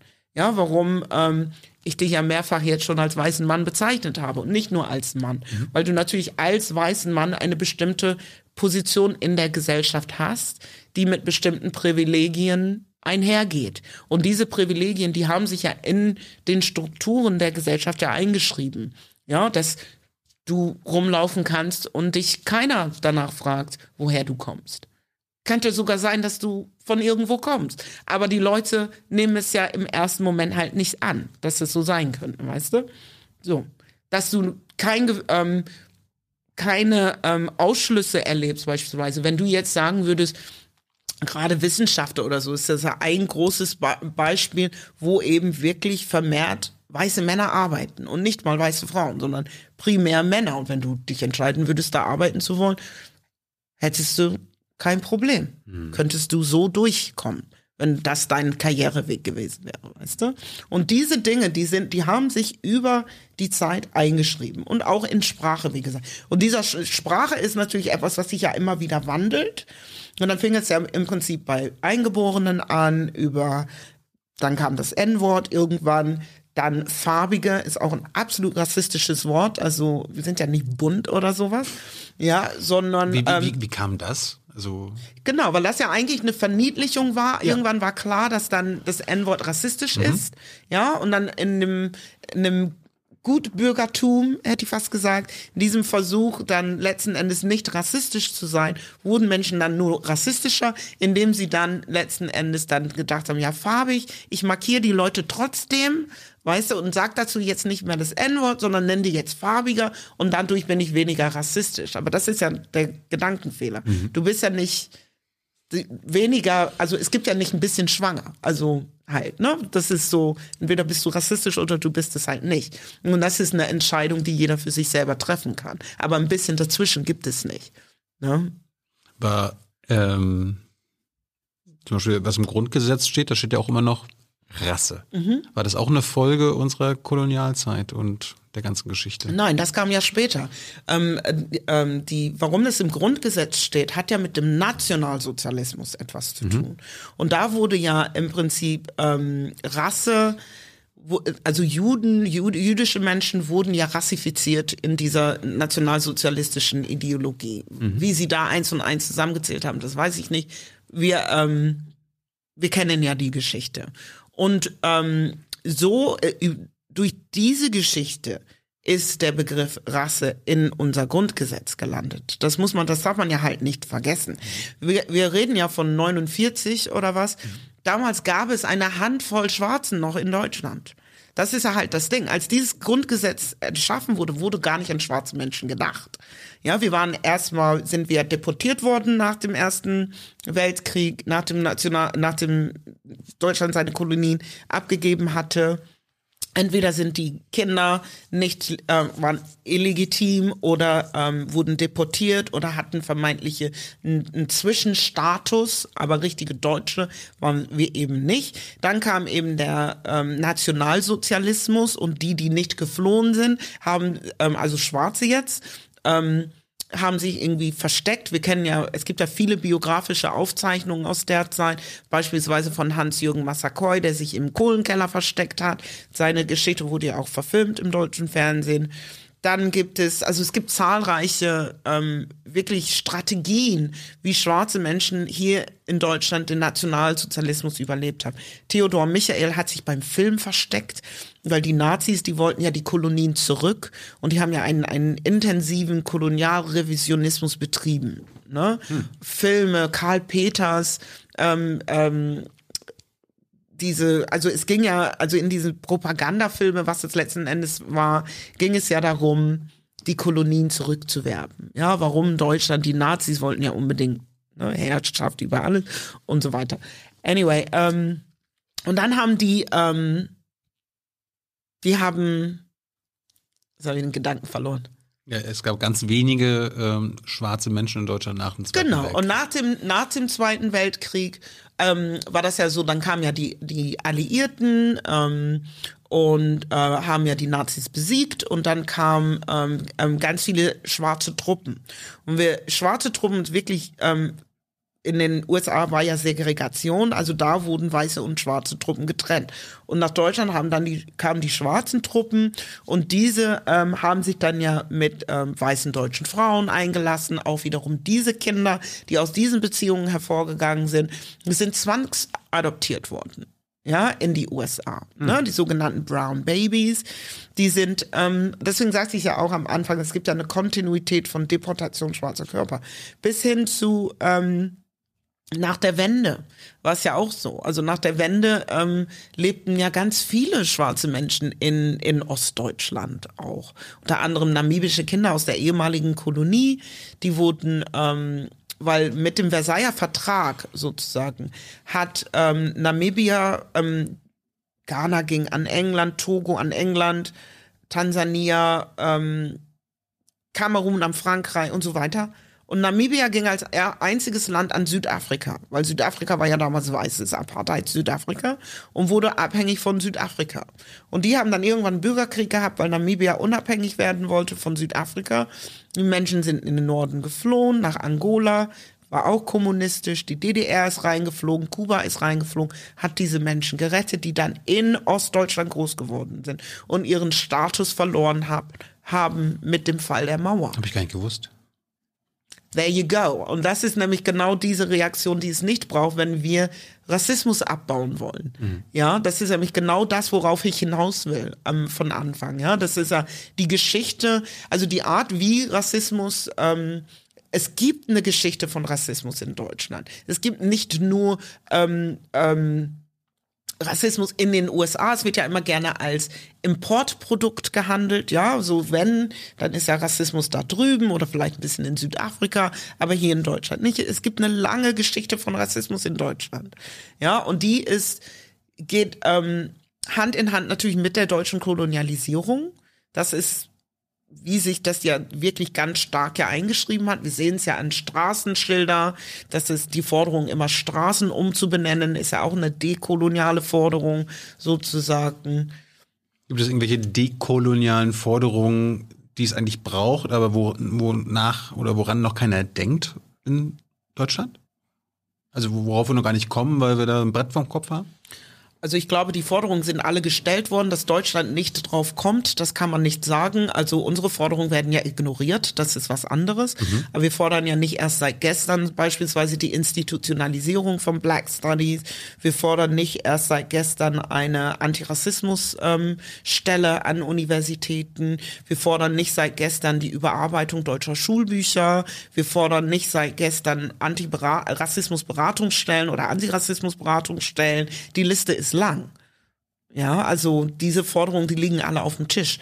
Die werden ignoriert. Dann kommen die mit ihrem 89 Punkt Maßnahmenprogramm hier von den vom Kabinettausschuss, wo ich irgendwie nur drüber lachen kann, weil die nicht mal eine eine eine gültige oder sinnbringende Definition von Rassismus haben. Sie haben, sie pathologisieren in wieder irgendwie die Täter, wo es dann wirklich darum geht, ja, Rassismus ist da, da, da, da, da, wo ich irgendwie sage, wo haben die das denn her? Und die Arbeit, die wir wirklich seit 30, 40, 50 Jahren machen in der Wissenschaft, wird ja komplett ignoriert. Warum? Tja. Wir leben im Jahr 2020 und nicht mehr 1995 oder so. Ja, aber da, da schwingt ja der Rassismus mit. Es nennt sich epistemische Gewalt. Das ist auch eine Form von Rassismus. Erklär das mal. Epistemische Gewalt ist ja beispielsweise, wenn ähm, was, was ja immer eine rassistische Vorstellung ist ja halt auch, dass, dass schwarze Menschen, wir werden ja immer auf unsere Körper reduziert. Ne? Wir können gut Sport, tanzen, Musik. Ne? Das sind ja Körperlichkeiten sozusagen. Aber Intelligenz, das ist ja etwas, was die Europäer ja für sich gepachtet haben. Na, also schwarze Menschen denken, nein. Diese Idee kommt tatsächlich von Hegel, der uns ja auch äh, unsere ähm, Intelligenz abgeschrieben hat. Das hat er wörtlich, gibt es ein, ein Zitat von ihm, ähm, da schreibt er ungefähr, ähm, Schwarze sind nur in der Versklavung frei, weil uns ja die Ratio fehle. Ne? Also wir können ja nicht für uns selbst denken, deswegen müssten wir ja versklavt werden, ähm, damit äh, wir überhaupt frei sein können. Mhm. Ne? Und diese Vorstellung, die herrscht ja immer noch. Dass unser, wenn du dann im Prinzip an der Wissen, in die Wissenschaft ankommst, und das ist ja tatsächlich meine, mein Erleben, dass alles, was du machst, wird in Frage gestellt. Alle Theorien werden als emotional abgewertet, es wird als unwissenschaftlich abgewertet, es wird, ähm, bis im Prinzip ein weißer Typ kommt, exakt dasselbe sagt, und dann wird das Ganze kriegt es seine das, Berechtigung. Das wäre jetzt meine Frage gewesen, ja. ob es sowas braucht. Oder? Ja, leider ja. Und das ist ja, und daran zeigt sich ja genau diese rassistische Ideologie, wie sie sich ja auch in Wissenschaft eingeschrieben hat. Ne? Story of my life, ja, wo wir im Prinzip ja gezwungen werden, unsere Arbeit von anderen legitimisieren zu lassen, was ja dann halt passiert, ne? Weil die Dinge, die jetzt gesagt werden, die sagen wir schon seit 30 Jahren, ne? Und die gucken, picken sich dann die Rosinchen raus sozusagen. Müsste dann so einer wie du daherkommen und jetzt sagen, hey, Natascha, ich nehme jetzt von dir Zeile 3, das nehme ich dann jetzt mal und würde es dann sagen und dann würden die dich feiern für deine These 3, weißt du? So läuft das. Bist du eigentlich gelangweilt, wenn du sagst, so 30 Jahren sind die. Voll! Voll! Deswegen gehe ich ja selbst in die Politik. Das ist ja genau der Plan. Ich habe keine Lust mehr. Ich habe wirklich viel gemacht in den letzten Jahren. Also mein siebtes Buch kommt jetzt. Ja. Mhm. Wo ich, ähm, das war angeregt durch den Sommer. Ähm, genau das zu tun, zu sagen, nee Leute, also Rassismus ist ein strukturelles Phänomen und strukturelle Phänomene brauchen strukturelle Lösungen. Und genau so heißt das Buch. Das kommt im April. Ne? Weil ich dann irgendwann mir gedacht habe, so, ich kann mir das nicht mehr anhören. Worüber reden die überhaupt? Das ist, also das Grundverständnis von Rassismus ist ja schon falsch. Mhm. Ne? Und das ist ja halt so, Rassismus wird ja auch nicht ernst genommen in diesem Land. Das ist ja halt das Ding, ne? Es ist so ein bisschen so, das Ding, wenn ich jetzt Zahnschmerzen habe, ne? Dann ähm, fragst du mich nach meinen Zahnschmerzen. Ja, so, oh, hast du Zahnschmerzen? Oh, das tut mir aber leid, ne? So, so ist das ja mit Rassismus. Ne? Oh, erzähl mal von deinen Schmerzen. Ne? Erzähl mal, wie es da mit dem Rassismus ist. Das ist das eine. Dann habe ich ja Zahnschmerzen und ich gehe ja nicht mit meinen Zahnschmerzen zum Bäcker. Ja, der hat ja auch Zähne. Ne? Sondern ich gehe ja zum Zahnarzt. Ja, aber ich gehe ja nicht zum Zahnarzt und frage ihn dann nach seinen Zahnschmerzen. Oh, erzähl mal, wie ist es mit den Zahnschmerzen? Sondern ich frage ihn ja nach seiner Fachexpertise. Ja, und das ist ja was im Kontext von Rassismus nicht passiert. Ja, ich gehe ja sozusagen mit den Rassismusschmerzen oder mit den Zahnschmerzen zum Bäcker immer noch. Wir sind immer noch in der Stufe, dass dann irgendwie wirklich nur nach individuellen Erfahrungen und nach individuellen Schmerzen und, und diese Betroffenheit, wir werden in so eine Betroffenheitsecke gedrängt so frag mal, erzähl mal, so, oh, so diese Exotisierung, wir wollen. Und wir sind ja alle nicht rassistisch, deswegen, ähm, ich bin ja nicht rassistisch, ich habe ja einen schwarzen Freund. Erzähl so, ne? mir mal, was andere dir angetan haben. Ja, genau, ganz genau, ganz genau. Und sehen aber die eigenen Privilegien, weil strukturell das Ganze und das begünstigt ja Leute und benachteiligt andere. Und so müssen wir anfangen, Rassismus auch zu lösen. Ansonsten kommen wir ja nicht ran. Es ist ja nicht nur etwas, was deine Fragen zum Beispiel. Woher kommt Rassismus? Was ist die Ursache von Rassismus? Das ist ja alles, was auf einer individuellen Ebene, weil du auf Rassismus guckst, als wäre es nur etwas zwischen dir und mir, auf einer interpersonellen Ebene. Ich müsste jetzt dann und das ist die Logik, wie sie jetzt versuchen, an Rassismus ranzugehen. Dann versuchen die, in deine Geschichte einzutauchen. Oh, der wurde als Kind keine Ahnung, ja, und sein Vater und hast du nicht gesehen, weißt du, und suchen dann in deinem kleinen Realen, in deiner Blase, ja, nach der Ursache, warum du rassistisch bist. Das ist aber ja nicht der Ort, der, wo die Ursache steckt. Die Ursache, die steckt ja im System. Das System ist ja falsch. Das haben wir doch gelernt aus der Frauenbewegung schon, ja. Als Feministin renne ich doch nicht rum und sag, ihr Männer seid alle scheiße. Ja, ihr seid doch nicht das Problem. Das Problem liegt doch im System, am Patriarchat. Das ist doch das, was wir bekämpfen wollen. Und das ist die Ebene, wo wir lernen müssen, Rassismus zu sehen. Rassismus und Patriarchat, das ist eine Ebene. Rassismus ist nichts, was in dir drin ist. Natürlich kannst du es bevorteilen, wenn du es willst. Wenn das deine Einstellung ist, dann würdest du sagen, ja, genauso wie ich jetzt irgendwie anfange, Frauen zu unterdrücken, ja, gibt's ja auch, mhm. ja. Könntest du jetzt auch sagen, ich fange jetzt an, Schwarze zu hassen oder so, ja, weil du das kannst, weil du die Position hast, das zu können. Ja, wenn wir nicht Rassismus mit Patriarchat gleichsetzen, dann kommen wir nicht weiter. Wir suchen irgendwo in dir und in irgendwelchen Individuen nach irgendwelchen pathologischen Erklärungen für Rassismus. Das ist doch Wahnsinn. Ja, als ob ich jetzt nach dem, nach der Ursache für, für, für, für, für Sexismus bei dir suche. Das du kannst natürlich ein sexistisches Arschloch sein, ja, aber die Ursache für, dafür liegt doch im System. Wann fangen die Leute an, das zu kapieren? Ich frage mich halt, wenn jetzt äh, viele Zuschauer sagen, das System, das System, was, ja. was, was meint sie denn? Gesellschaftssystem. Ich meine wirklich Gesellschaftssystem. Ich meine äh, von Gesetzen über Schulbücher, über Institutionen, über Arbeit, über Wohnung, die Art, wie wir leben, wie das komplette Gesellschaftssystem ist durchzogen von sexistischen, rassistischen, ableistischen und diskriminierenden Merkmalen. Unsere Gesellschaft ist in sich gestört. Ja. Jetzt hast du ja. schönes Statement. Ja. Äh, unverstörend im Jahr 2020. Äh, Rassismus und Patriarchat. Mhm. Das müssen wir zusammen denken. Warum? Und wie? Weil es gleichzeitig wirkt. Gerade für mich als schwarze Frau mhm. ist es ja, das ist ja genau das, was wir als Intersektionalität beschreiben, ja. Das ähm, die Überschneidung dieser Diskriminierungserfahrungen. Also ich erlebe immer Rassismus und Sexismus gleichzeitig. Ich bin ja immer eine Frau und ich bin ja immer schwarz. Ja. Ganz genau. Mhm. Ne, ich bin ja nicht ein Tag eine Frau und am nächsten Tag schwarz und am dritten Tag die schwarze Frau. Ich bin ja immer eine schwarze Frau. Also lebe ich auch immer mehrfach Diskriminierung. Und das ist die Ebene, wo wir anfangen müssen, Rassismus lesen zu lernen im Verbund mit diesem Patriarchat. Wie machen wir das?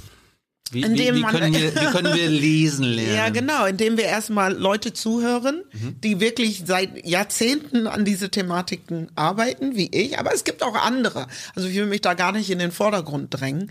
Ähm, wir machen seit ewig diese Arbeit. Es gibt Bücher, es gibt genug Studien, die aus erster Hand kommen, die wirklich das, dieses ähm, Rassismus auch als System verstehen und das auch und nicht irgendwelche Leute, die jetzt ähm, ich weiß nicht, irgendwelche Strategien erfinden, wo, wo die das manchmal herhaben, ist mir auch ein Rätsel. Oder ähm, Rassismus wird ja auch gerne an Migration festgemacht und Integration. Diese Theorien sind ja auch gut. Die, ähm, das DEZIM hat ja gerade neun Millionen Euro für diese absurde Idee gekriegt, dass irgendwie Migranten den Rassismus mit nach Deutschland gebracht hätten. Mhm. Der war schon da, als wir ankamen, Leute. Weißt du? Also, und jetzt forschen sie Rassismus in einem Migrationskontext. Das ist doch absurd. Das ist doch absurd. Also ich verstehe es nicht. Ja, wir haben das nicht mitgebracht. Das ist schon da. Und das ist, Rassismus ist auch, dafür brauchen nicht Schwarze oder POC anwesend sein. Rassismus ist auch da, wenn nur Weiße unter sich sind. Ja, also das dann an Migration festzumachen, Migrationshintergrund und die machen dies und dann wird kriminalisiert und die machen das und, und deswegen ist das so. Nein, hat nichts damit zu tun. Ich meine, wir könnten so viele aktuelle oder Beispiele der letzten Jahre durchgehen, aber die Zuschauer von uns, äh, Zuschauerinnen, wissen natürlich am besten jetzt äh, in Sachen Rassismus bei der Polizei. Mhm. Da ist es ja fast schon so ein Meme geworden, dass die Bundesregierung, aber auch andere Parteien sagen, wir reden hier über Einzelfälle, Natascha.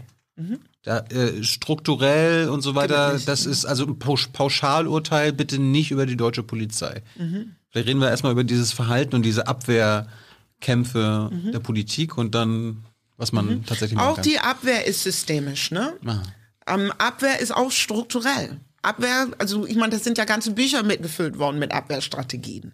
Na, also das ist ja nichts, also selbst das ist ja keine Überraschung mehr, dass reagiert wird. Oh, Rassismus bei der Polizei, kannst du nachlesen, Seite 3, mm, und er sagt dann gleich das.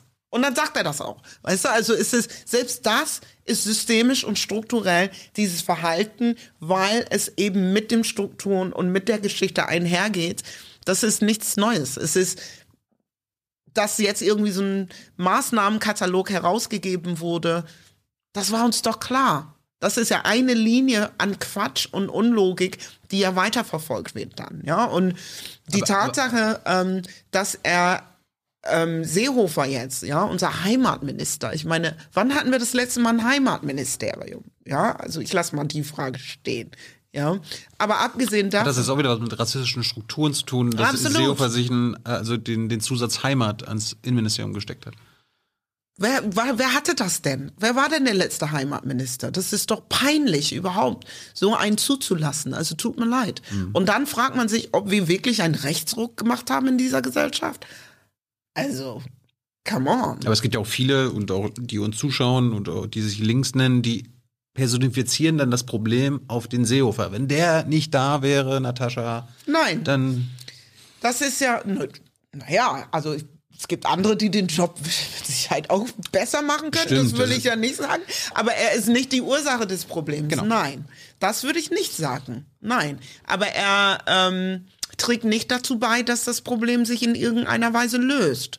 Das ist ja halt das Ding. Wie ich schon gesagt habe, es gibt nicht ein bisschen Rassismus. Entweder bist du rassistisch oder du bist es nicht.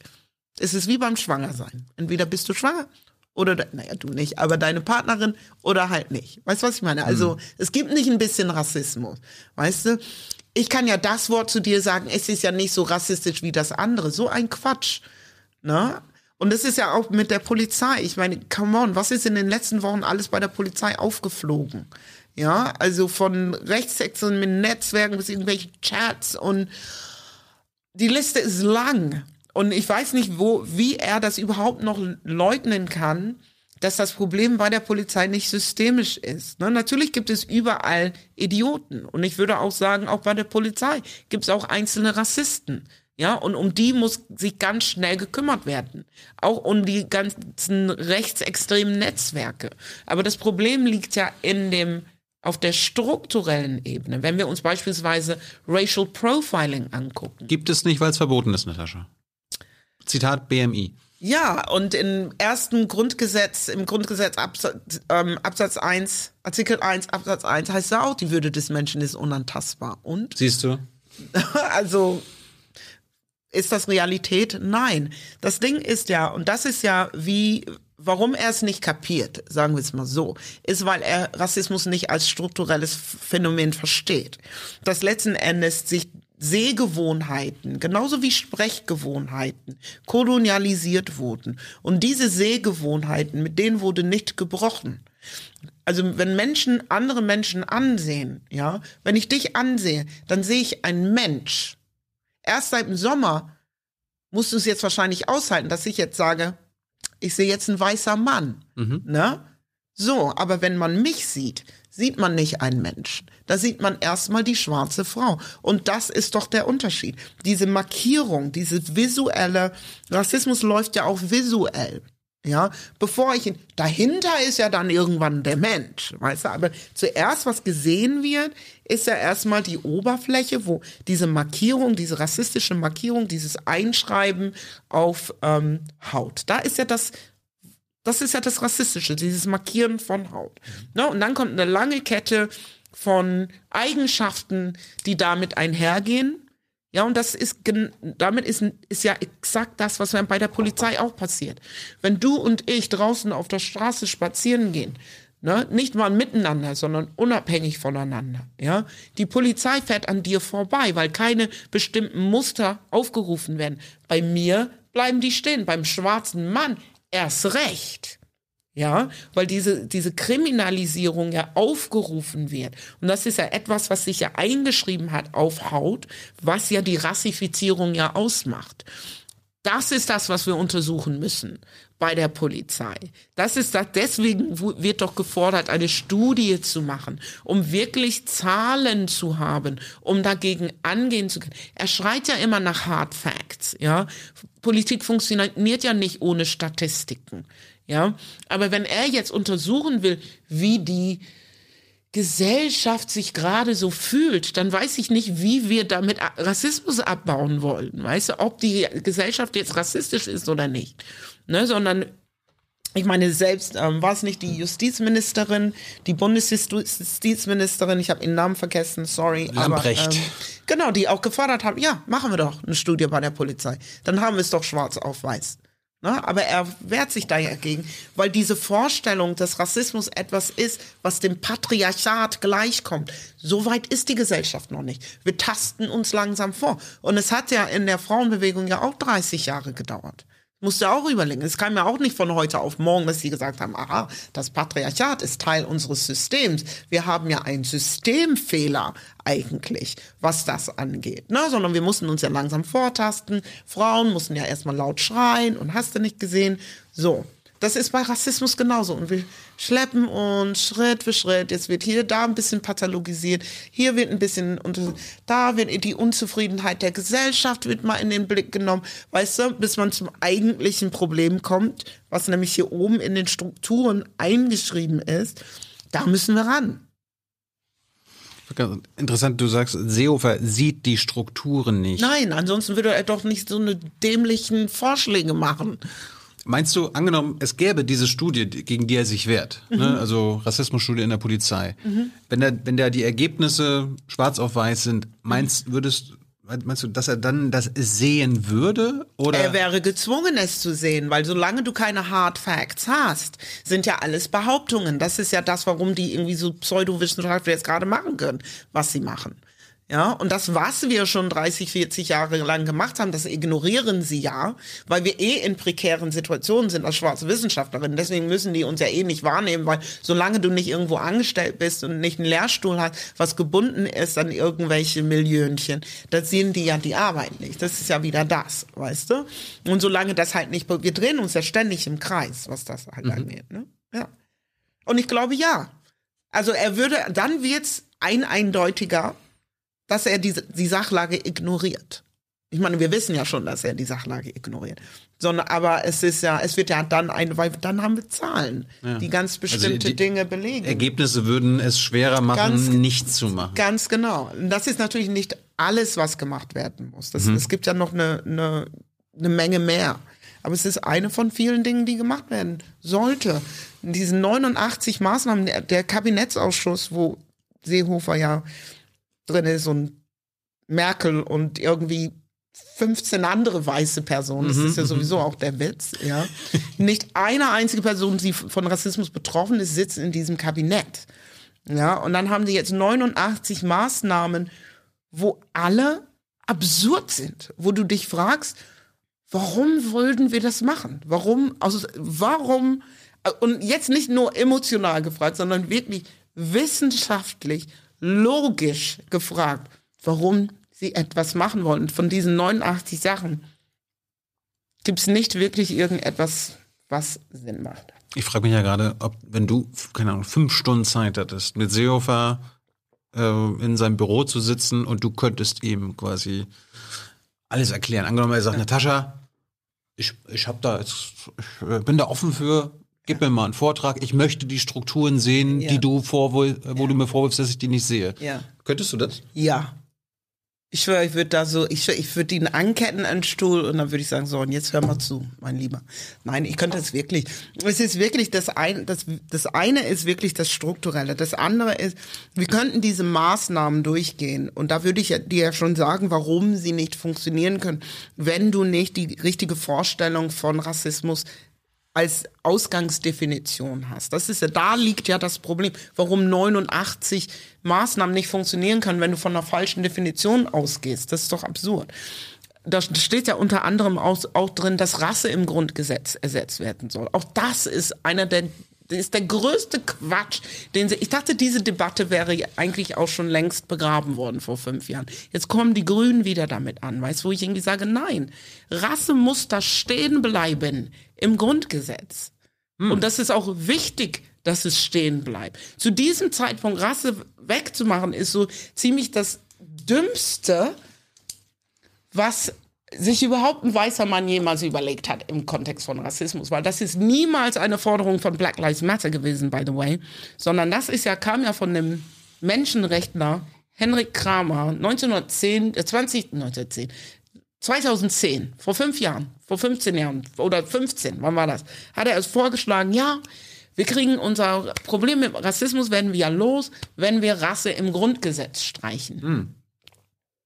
Was absurd. Weißt du? Also, und dann kam die erste Organisation, die ESD, erste schwarze Organisation, Initiative Schwarze Deutsche, und hat ja interveniert und hat gesagt, nein, wenn wir, wir können nicht Rasse ersatzlos streichen. Also das ist ja, das geht ja nicht. Und dann ging ja schon eine Debatte los, wo es dann irgendwie absurde Ersatzvorschläge gemacht wurden, eins nach dem anderen, die alle nicht funktionieren, ja. Und dann war erstmal Ruhe. Und jetzt ähm, zum Sommer kamen die Grünen wieder und haben gesagt, so, und wir, ähm, einer unserer Maßnahmen, den Sie ja vorgeschlagen haben, wieder war Rasse streichen. Ich dachte, nein, warum? Das hatten wir doch schon vom Tisch, dass die Nummer nicht funktioniert. warum schlagen die das vor? Das musst du die fragen. Ja. also, das musst du die fragen. Weiß ich nicht, warum. Ich weiß es nicht. Also, äh, also für mich steckt da keine Logik hinter.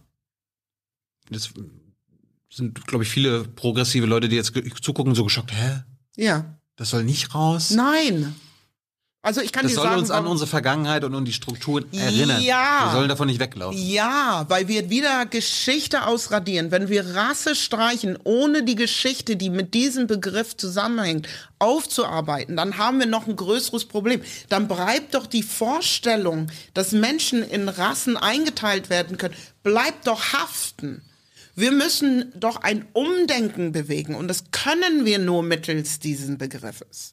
Ja, wir müssen ja ein Umdenken anregen, an die auch die Mitte dieser Gesellschaft erreicht, dass es keine Menschenrassen gibt. Wie willst du das denn machen, wenn du Rasse streikst? Wie willst du dann den Leuten irgendwie erklären, mit dem Streichen, mit dem Weggang dieses Begriffes bleibt doch die Vorstellung bestehen. Und es gibt immer noch Menschen, die glauben, dass es mehrere Menschenrassen gibt. Und es gibt Rassisten. Diese Personen sind real. Ja.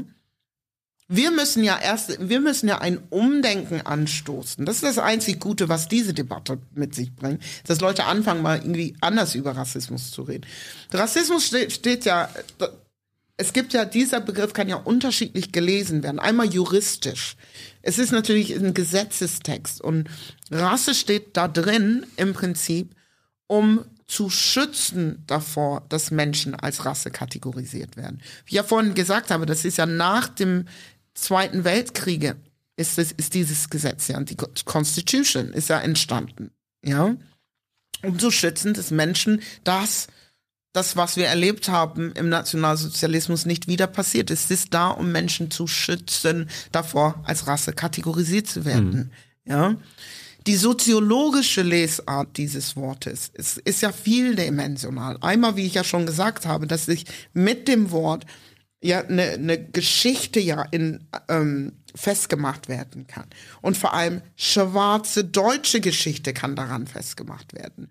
Weil wir sind ja eben nicht Teil dieser Nation gewesen, aufgrund der Vorstellung, dass es Rasse gab. Mhm. Damit können wir belegen, wirklich, wir können da, das ist ein, ein Lesezeichen schwarzer deutscher Geschichte. Wenn wir das wegmachen, dann werden wir weiterhin wegverortet von Deutschland. Weil es gibt ja keine Rassen, also kann es ja auch keine schwarzen Deutschen geben. Na, dann geht ja diese falsche Denkrichtung ja in diese Richtung weiter. Ne?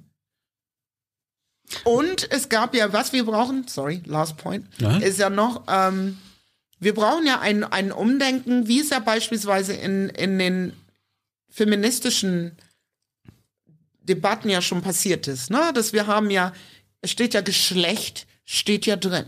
Wir wissen ja inzwischen, dass es keine Geschlechter gibt, dass keine biologischen Geschlechter. Geschlecht ist ja sozial konstruiert. Mhm. Deswegen reden wir ja von Gender. Mhm. Es gibt Gender Studies, es gibt Gender dies, Gender das, Gender Sternchen, hast du nicht gesehen. Was eben genau die Richtigstellung folgt, dass Geschlecht sozial konstruiert ist. Das ist ja das, was mit Gender festgemacht wird. Das ist das, was wir auch für Rasse brauchen. Rasse, das ist doch klar, dass es keine Menschenrassen gibt, aber es gab eine Realität, wo Menschen aufgrund der Vorstellung, dass es Rasse gab, unterdrückt wurden. Und wir brauchen ja genau dieses Umdenken, dass es keine biologischen Rassen gibt, sondern sozial konstruierte Kategorie. Die gibt es nach wie vor. Ja. Und im Englischen sagt man dazu Race. Und das ist auch die Bezeichnung, die wir als Soziologen benutzen. Ne? Es gibt Critical Race Theory. Es, es würde keine Intersektionalität ohne Race Relations geben. Ja, es gibt Race und es gibt Gender. Aber wir sind immer noch irgendwo am Rumdümpeln in der Vergangenheit und meinen, dass die Realität sich nicht gewandelt hat. Also Rassismus ist ja real. Und wir kriegen doch Rassismus nicht zu greifen, wenn wir das Endprodukt, nämlich Rasse, weglöschen. Wie, wie kommen wir dann dann an den Rassismus ran? Gar nicht. Also deswegen bin ich dafür, dass es stehen bleibt. Es ist ähm, nicht gut durchdacht von den Grünen, muss ich sagen. Wir stehen mal kurz auf und machen eine kurze Lüftungspause, damit wir frische Luft haben. Wir sind in der Pandemie und machen gleich weiter. Hey Leute, hier ist Thilo von Jung und Naiv. Kurzer Hinweis von meiner Seite. Jung und Naiv gibt es nur durch eure Unterstützung und ihr könnt uns per Banküberweisung oder PayPal unterstützen. Danke dafür. So, wir haben zehn Minuten äh, durchgeatmet und äh, reden jetzt weiter. Äh, was mir jetzt gerade in der Pause noch eingefallen ist, ähm, Fremdfeindlichkeit haben wir gerade als Begriff, äh, oder hast du ja schon mehrfach benutzt. Ist das nicht auch ein komischer Begriff? Also die Feindlichkeit vor Fremden? Ja, also ähm, es wird ja immer gerne mit Rassismus gleichgesetzt, was natürlich ein Problem ist, vor allem wenn wir uns schwarze Deutsche angucken, die ähm, keine Fremde sind, ne? also oder fremd im eigenen Land, wie Advanced Chemistry es damals äh, gesagt hat. Also Advanced Chemistry war ja eine Hip-Hop, ähm, deutsche Hip-Hop-Gruppe, deutsche Hip-Hop-Formation, die ein Lied gesungen, ähm, gemacht hat 92 oder so war das fremd im eigenen Land, um eben genau die Situation von schwarzen Deutschen zu beschreiben. Ne? Wir werden ja zu Fremden gemacht, aber fremd sind wir nicht. Ne? Also das ähm, vermeintlich äh, fremd oder das, das, das Fremde ist ja nur eine Abgrenzung zum eigenen. Ne? Und das ist ja, sind wir ja wieder bei Hegels Dichotomie, ne? das eigene und das Fremde, Subjekt und Objekt und das Fremde ist ja das Objekt und wir werden als Fremde immer noch objektifiziert, ne? haben so keine Subjektstimme, uns wird nicht gehört es darf über uns geredet werden, aber nicht mit uns. Ja, und wenn dann mit uns geredet wird, dann bitte ähm, nicht auf einer professionellen Ebene, sondern es wird mit uns geredet, als wären wir kleine Kinder. Auch diese Infantilisierung ist auch eine Form des Rassismus, was ja auch ähm, Hegel ja auch ähm, befürwortet hat ähm, was mit dem Erziehungsauftrag in den Kolonien ja einherging. Wir müssen ja erzogen werden weil wir ähm, ja nicht selbstständig denken können, keine Subjekte sind. Und ähm, was wurde den Menschen dort beigebracht? Also wie wurden die erzogen? Letzten Endes ging es ja primär darum, die Kolonialinteressen vor Ort zu stärken. Ne? Also es war ja eine, sind ja Kolonialregierungen dann eingeführt worden und diese Kolonialregierungen mussten ja im Prinzip ja bespielt werden, wenn du so willst. Ja? Also es gab vor allem ähm, Sprachbarrieren, also wurden viele Afrikaner nach Deutschland geschickt, um als Sprachlehrer auch zu arbeiten, als Übersetzer zu arbeiten. Also ganz ohne das Zutun der dortigen Bevölkerung Bevölkerung hätte es ja nicht funktioniert mit der Kolonialisierung. Mhm. Und diese Erziehung sozusagen, die ist ja dann wiederum Erfolg, wie ich ja gesagt habe, durch die weißen Frauen, die dann irgendwann rüberfliegen durften. Oder mit dem Schiff vielmehr war das ja damals, ne? Übersegeln.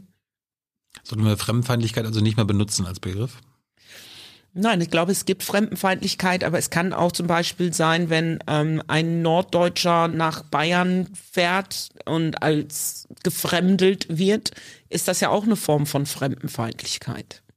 Hm. Das ist ja nicht mit Rassismus gleichzusetzen. Rassismus ist ein eigenständiges, strukturelles Phänomen.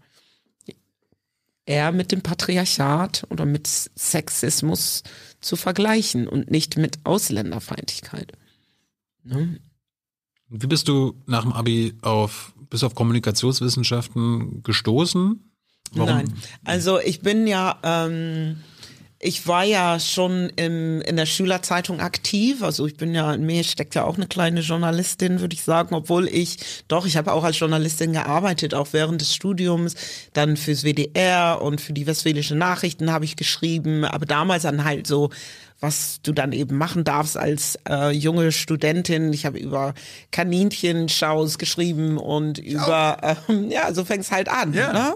Ja. Und dann habe ich aber ähm, bevor ich ja ähm, studiert habe, ich, ich, bin ja relativ spät erst angefangen zu studieren, mit 25. Ich bin ja sehr früh Mutter geworden mhm. und dann habe ich, als meine Tochter ein Jahr alt war ungefähr, habe ich ja eine Ausbildung angefangen zur Fremdsprachenkorrespondentin.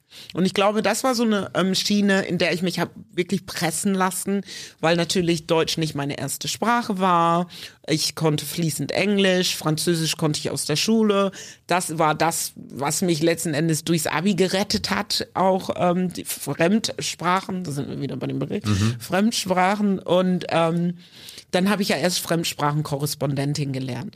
Aber irgendwann hat es dann bei mir Klick gemacht, weil ich irgendwie gedacht habe, ja, Moment mal, ähm, ich habe die Fähigkeit zu studieren, also ich habe ja mein Abitur und ich könnte es und mache es nicht und bin dann im Prinzip ähm, erst mit 25 angefangen zu studieren und habe Kommunikationswissenschaften studiert, was ja früher Publizistik war. Also ich habe ja eine Zeit angefangen zu studieren, als ähm, es gerade diesen Wechsel gab von Publizistik zu Kommunikationswissenschaften.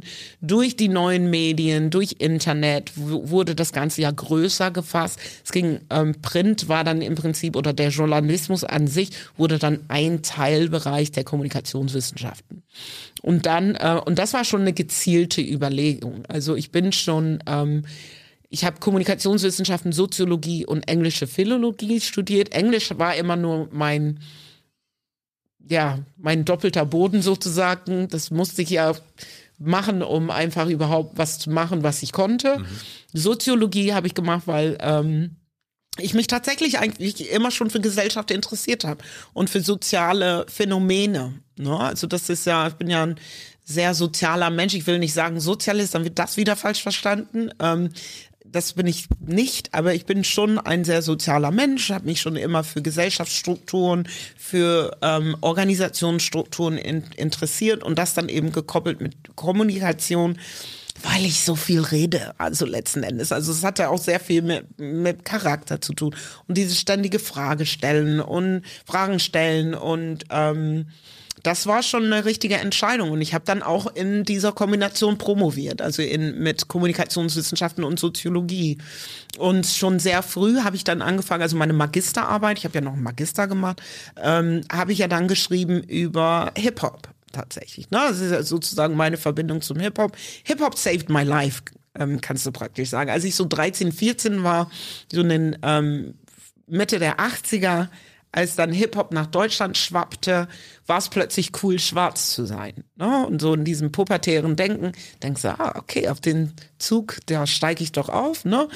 Es war, Hip-Hop war cool, Basketball war cool, ähm, mhm. ähm, Singen kann ich, aber nicht so, dass ich jetzt unbedingt Sängerin sein musste, obwohl ich dann damals ja natürlich auch in der Schulband gesungen habe und so. Passte alles gerade so ins Denken, ja. Ähm, und es hat mich so, weil du mich auch vorhin gefragt hast, wie ich mit dem Rassismus umgegangen bin. Ich glaube, dass ich mir diese Dinge eher angeeignet habe, um dem zu entkommen. Ne, also was, was wir heute eher als Positiv-Rassismus beschreiben würden, obwohl natürlich nichts Positives am Rassismus gibt, aber es gibt eben bestimmte Eigenschaften, die schwarzen Menschen zugeschrieben werden, die als positiv gelten, wie eben, oh, du kannst ja gut tanzen oder du kannst das gut singen. Das sind Rassismen, die ja mit einer bestimmten Vorstellung von einem Menschen einhergehen und mich eigentlich auf etwas reduzieren. Ich bin ja nur mehr als mein Körper, ne? Also ich bin ja sehr facettenreiches Wesen so. Und ähm, das so konnte ich im Prinzip so durchkommen durch durch den Hip Hop. Ja. Wo hast du studiert? Also wo? Ja. In ähm, in Münster habe ich studiert Wie war das? Sehr schlimm, ja. Warum? Ähm, Münster ist eine sehr konservative Stadt, sehr ähm, ist ja schon seit Ewigkeiten CDU regiert und ähm, das spürst du auch. Und dann bin ich natürlich, ähm, ich war erstmal eine, eine schwarze Frau, ich war dann irgendwann auch alleinerziehend und Studentin. Also ich habe, ich war ja in allem, was ich gemacht habe, war ich die Außenseiterin. Ne? Ich erinnere mich, als ich angekommen bin in, in Münster, ähm, wurde ich ja immer erst auf Englisch angesprochen. Na, das werde ich ja heute immer noch. No, where are you from? So, äh, Berlin so.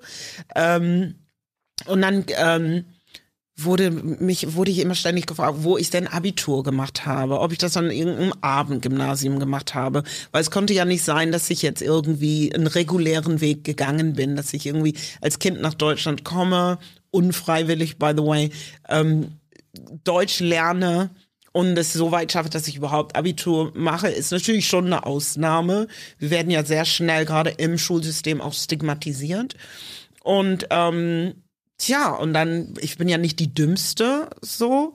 Und das hat ja alles nicht so in ihr Weltbild gepasst. Ne? Und Kommunikationswissenschaften ist natürlich auch ein Studium mit einem sehr hohen NC. Und da sitzt dann auch die Elite.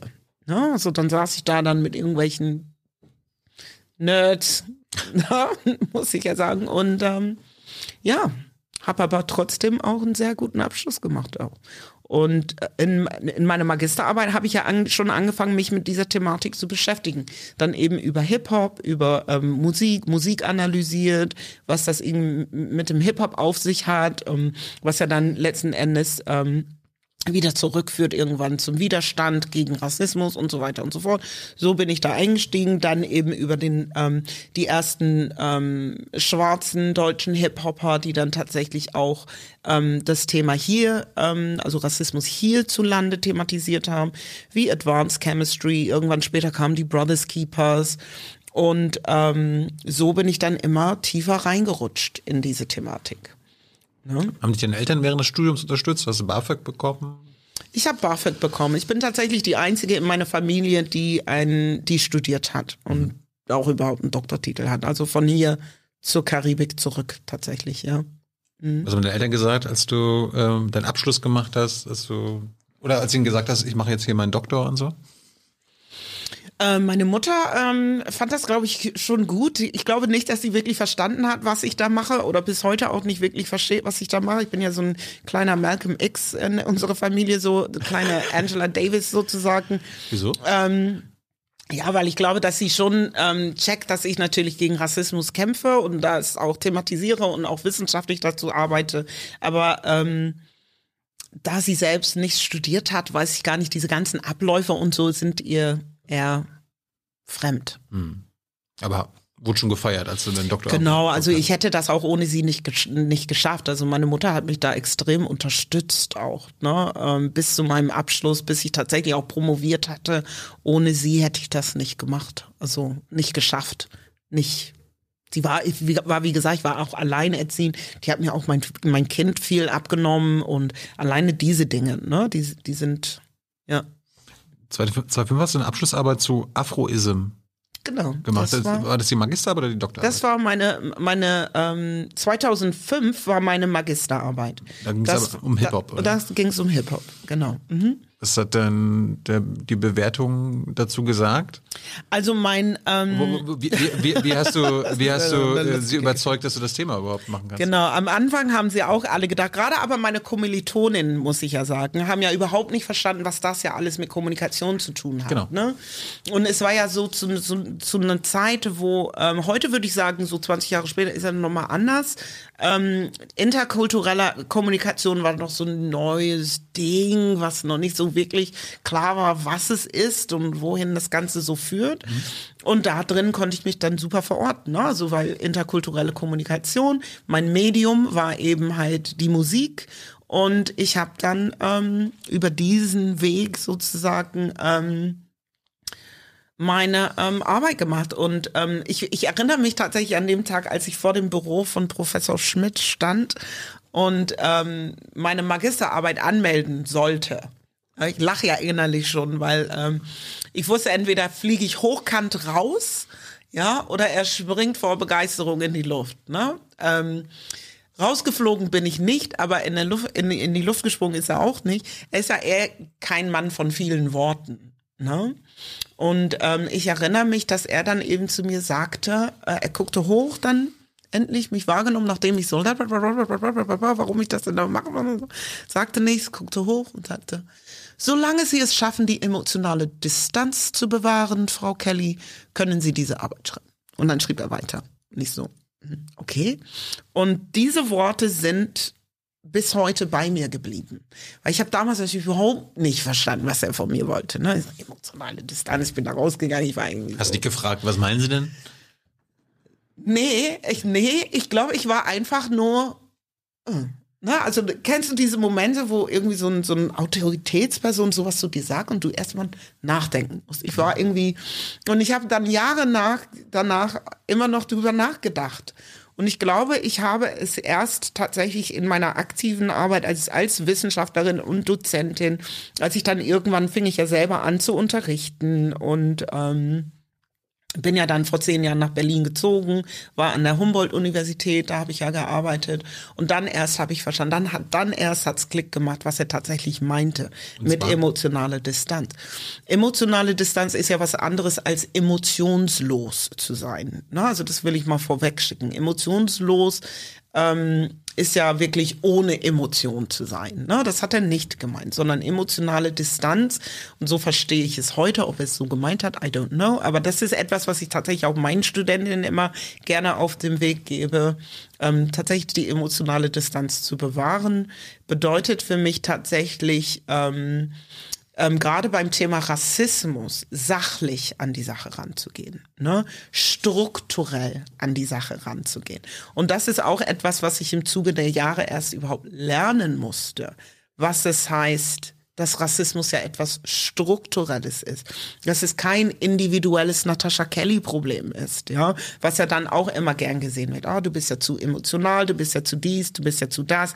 Du hast ein Problem. Ne? Aber es ist nicht mein Problem, es ist nicht ein Natascha Kelly-Problem, es ist kein individuelles Problem, es ist auch kein kollektives Problem der Community, sondern es ist ein strukturelles Problem. Und in der emotionalen Distanz ja, also Distanz zu diesem Blick auf Emotionen sieht man auch die Struktur. Und das ist etwas, was lange gebraucht hat, um das zu verstehen, muss ich sagen. Gab es auch schon so Black Studies?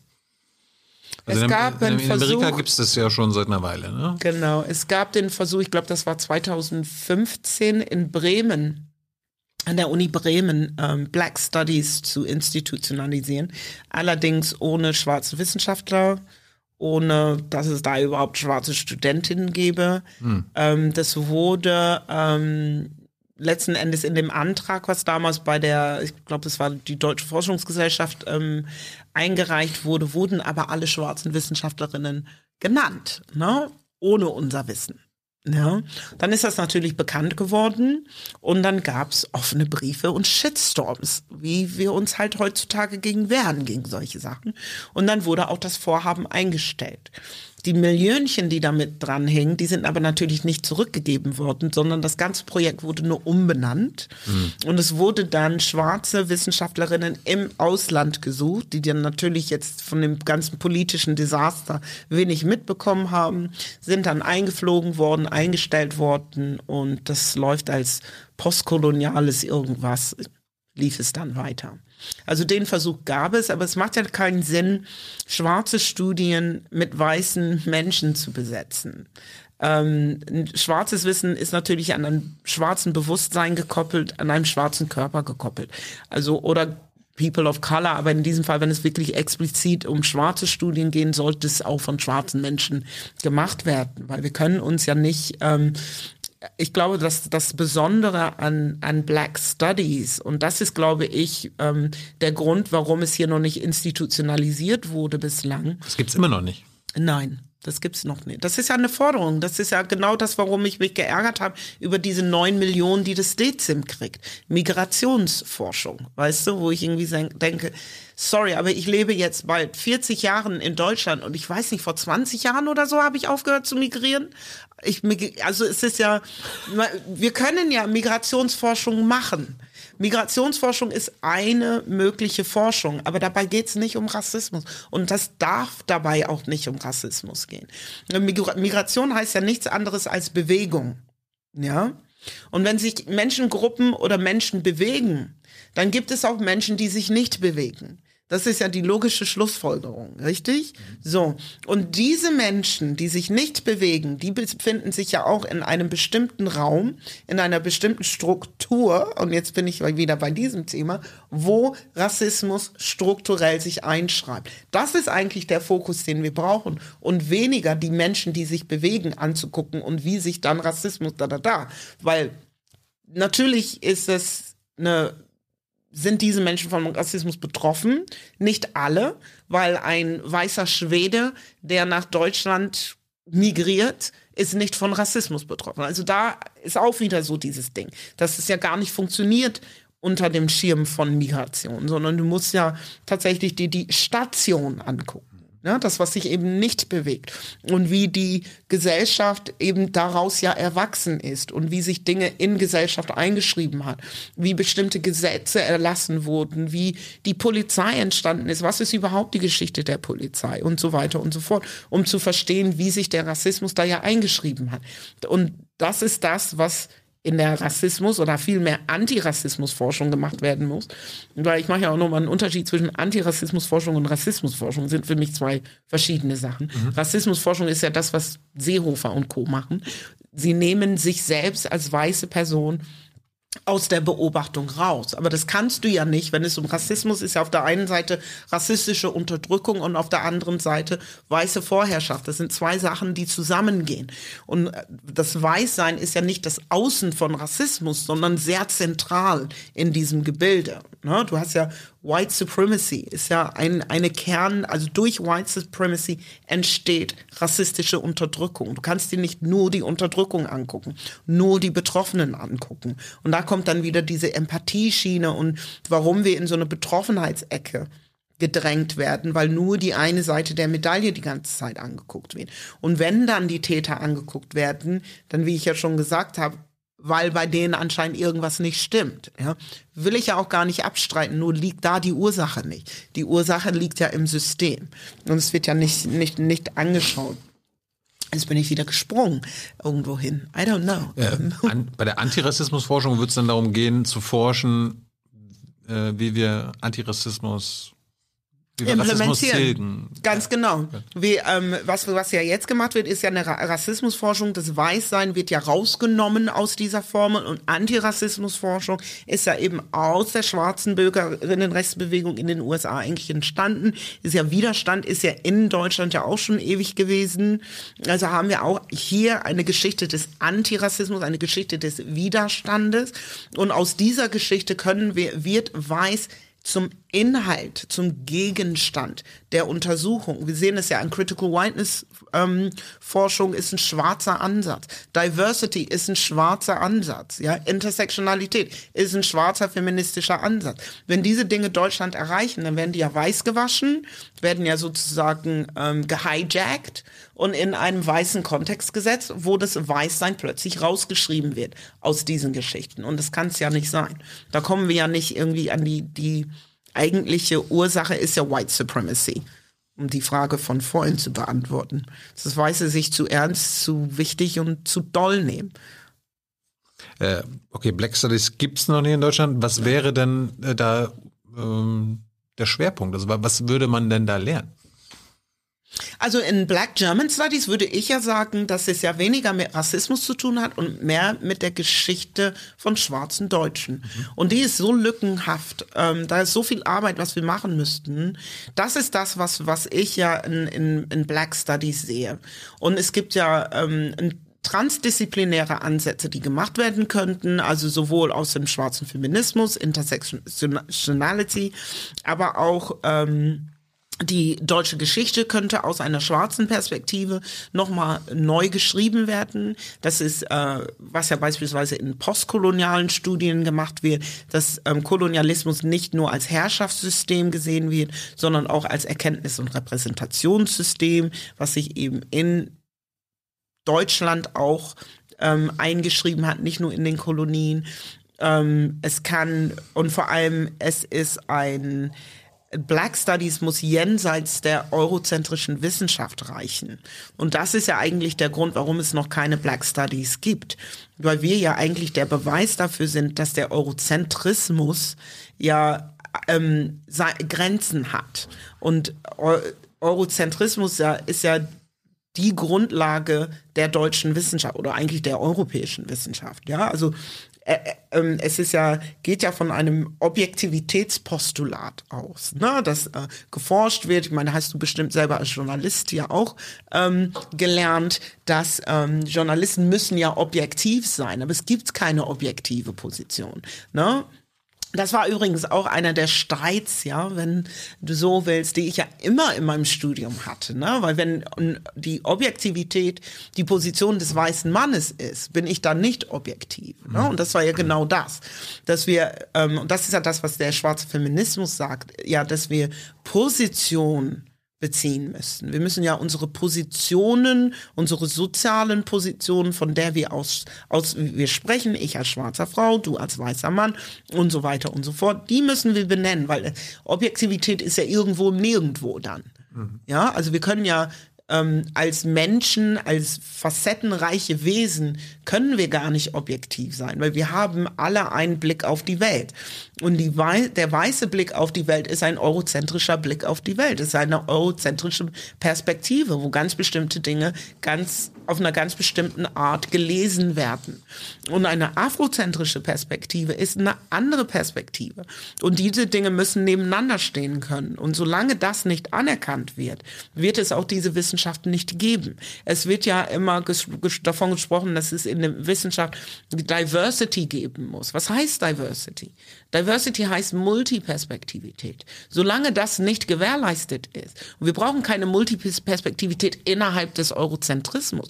Die Eurozentrismus ist eine Perspektive. Wir brauchen ja Perspektiven, die neben dem Eurozentrismus stehen können. Und das ist eben eine afrozentrische Perspektive.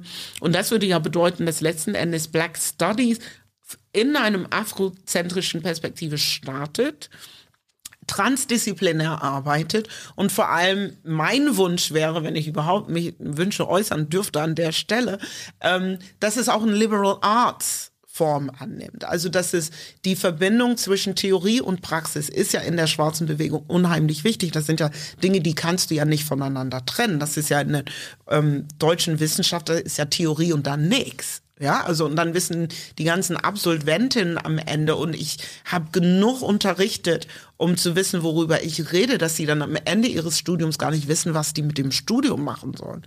Ja, und diese Praxis, die muss Teil dieses Studiums werden, Liberal Arts. Wir müssen in den Kulturbereich gehen, in den Kunstbereich gehen. Wir müssen ähm, andere Methoden auch entwickeln und spezifisch auch für den deutschen Kontext Methoden entwickeln, wie wir ähm, auch als bessere Gesellschaft zusammenleben können. Und ich glaube, das können wir tatsächlich aus der Perspektive leisten. Nur wir werden nicht gelassen. Das ist ja was anderes. Wann hast du den Doktor gemacht? Ich habe ähm, verteidigt 2015. Also zehn Jahre zwischen Magisterarbeit und Doktorarbeit. Genau. Hast du inzwischen schon für die Uni gearbeitet oder hattest du dann auch außerhalb des akademischen Betriebs dann auch Jobs? Genau. Nee, warum das so lange gedauert hat, einmal war ich natürlich Mutter, also das mhm. hat ja sehr viel mit meinem eigenen privaten Leben zu tun, Klar. aber ähm, ich weiß nicht, wie viele Anträge ich gestellt habe für ein Stipendium.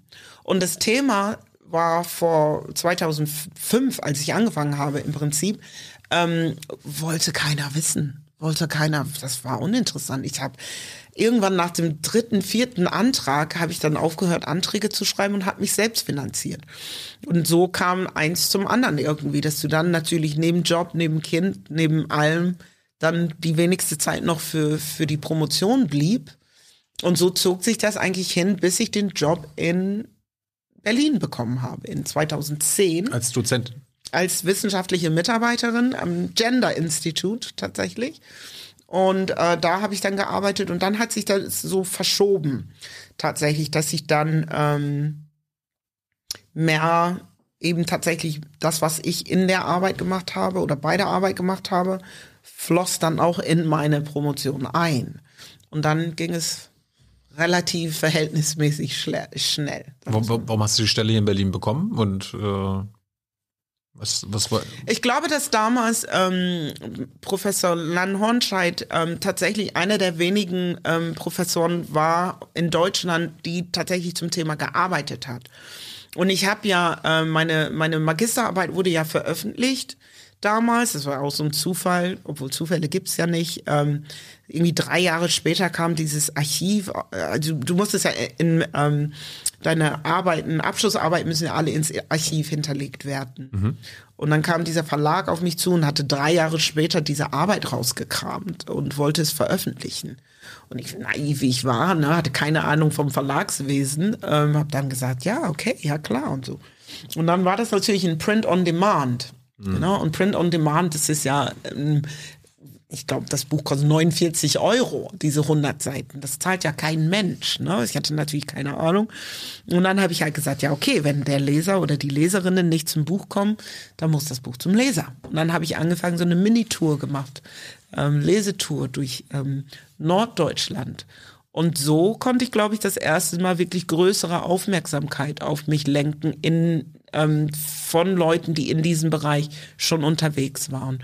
Und unter anderem eben Lan Hornscheid, ähm, die mich dann eingeladen hat irgendwann. Wir, zuerst haben wir eine Projektarbeit, dann bin ich immer gependelt nach mhm. Berlin und irgendwann ähm, die Stelle angeboten. Hast du unterrichtet auch? Ich habe auch unterrichtet. Was hast ja. du unterrichtet? Ich habe verschiedene Sachen unterrichtet. Ich habe an, ähm, komischerweise habe ich ja auch immer meinen Liberal Arts Ansatz trotzdem durchgezogen. Ich habe ähm, zu postkoloniale Theorie unterrichtet. Ich habe zu Kurse gemacht zu Rassismus im Internet. Ich habe, oh mein Gott, was habe ich alles gemacht? Ich weiß es nicht. Das ist eine. Was hast du am liebsten gemacht? Also ein Projekt, was tatsächlich daraus entstanden ist, ist Edeva. Ne? Mein postkolonialer, mein postkolonial Warenladen. Mhm. Ne? Und zwar habe ich einen Kurs, das war 2010 rum, muss es gewesen sein, weil da das Gröbenufer gerade in Mayayim-Ufer umbenannt wurde. Und von der Gröben war ja ein Kolonialverbrecher, habe ich ja die Geschichte vorhin schon erzählt. Mayayim war eine afrodeutsche Dichterin, und nach ihr wurde dann die Straße umbenannt, nachdem jahrelang Organisationen nachweisen konnten, dass der Gröben ein Verbrecher war. Aber die Straße durfte nicht aus dem kolonialen Kontext genommen werden und musste nach einer Frau umbenannt werden. Das sind ja so diese Vorgaben wegen Straßenumbenennung. Ähm, politische Vorgaben. Und mit Maya Yim konnten wir dann eben diesen postkolonialen Kontext halten und war natürlich auch eine Frau. Und ich habe dann damals unterrichtet in einem Modul, das hieß Interventionen. Und in diesem Modul musst du einen Praxisbezug zum Gender herstellen. Und das war mein Praxisbeispiel mit dieser Umbenennung. Und dann habe ich im Prinzip mit meinen Studis herausgearbeitet, wer Maya Yim war und warum dann diese Straße nach ihr umbenannt wurde und konnte so dann im Prinzip in schwarze Deutschgeschichte eintauchen. Ja. Und es wurde aber immer komplizierter, weil genauso jetzt hier zu sitzen und zu erklären, was Rassismus ist, ist ja gar nicht so einfach, weil es ist ja so ein ungreifbares Ding. Ne? Und dann habe ich irgendwann, ähm, ich weiß nicht, wir hatten so mehrere Treffen und dann kam ich auf die Idee, wisst ihr was? Wir bauen jetzt einen Supermarkt um. Da ging es nämlich um Alltagsrassismus. Wo begegnet uns Alltagsrassismus? Im Supermarkt einkaufen gehen müssen alle egal wie du aussiehst, egal wo du herkommst, mit oder ohne Behinderung, welche Religion auch immer, jeder Mensch besucht einen Supermarkt. Ne? Und dann habe ich eben mit meinen Studis den Supermarkt nachgebastelt und die hatten dann die Aufgabe, ein Produkt zu ähm, nachzubasteln, wo keine Rassismen verwendet werden. Also weder im Namen zu finden sind, noch in der Darstellung, also über die visuelle oder in der Werbung oder ähm, das war eine Möglichkeit. Oder die konnten dann eben zum Beispiel am Hand von Zucker oder so die Handelswege aufzeigen. Ne? Und so kamen die dann mit ihren nachgebastelten Produkten und das ging dann irgendwie über zwei Semester, weil irgendwie das, das zog sich einfach und da kamen immer mehr Studenten und Stud- Studentinnen, die auch nicht bei mir studiert haben, so, ah, ich habe einfach, ein- ich habe gehört und ich habe was gebastelt und so. Und so ist ein ganzer Supermarkt entstanden. Was, was haben die so gebastelt? Gib uns mal ein paar Beispiele. Ähm, ja, die haben gebastelt. Kinderschokolade gibt es bei uns zum Beispiel, wo nicht nur der blonde Junge mit den blauen Augen vorne drauf ist, sondern wir haben ganz viele ähm, ähm, Kinder of Color und weiße Kinder bei uns. Kurze Zeit später kam Kinderschokolade übrigens mit der neuen Kinderschokolade, wo jetzt tatsächlich auch die Fußballer drauf sind. Wir waren zuerst da, wir, sind, wir haben sie inspiriert, das behaupte ich jetzt einfach mal. Ja.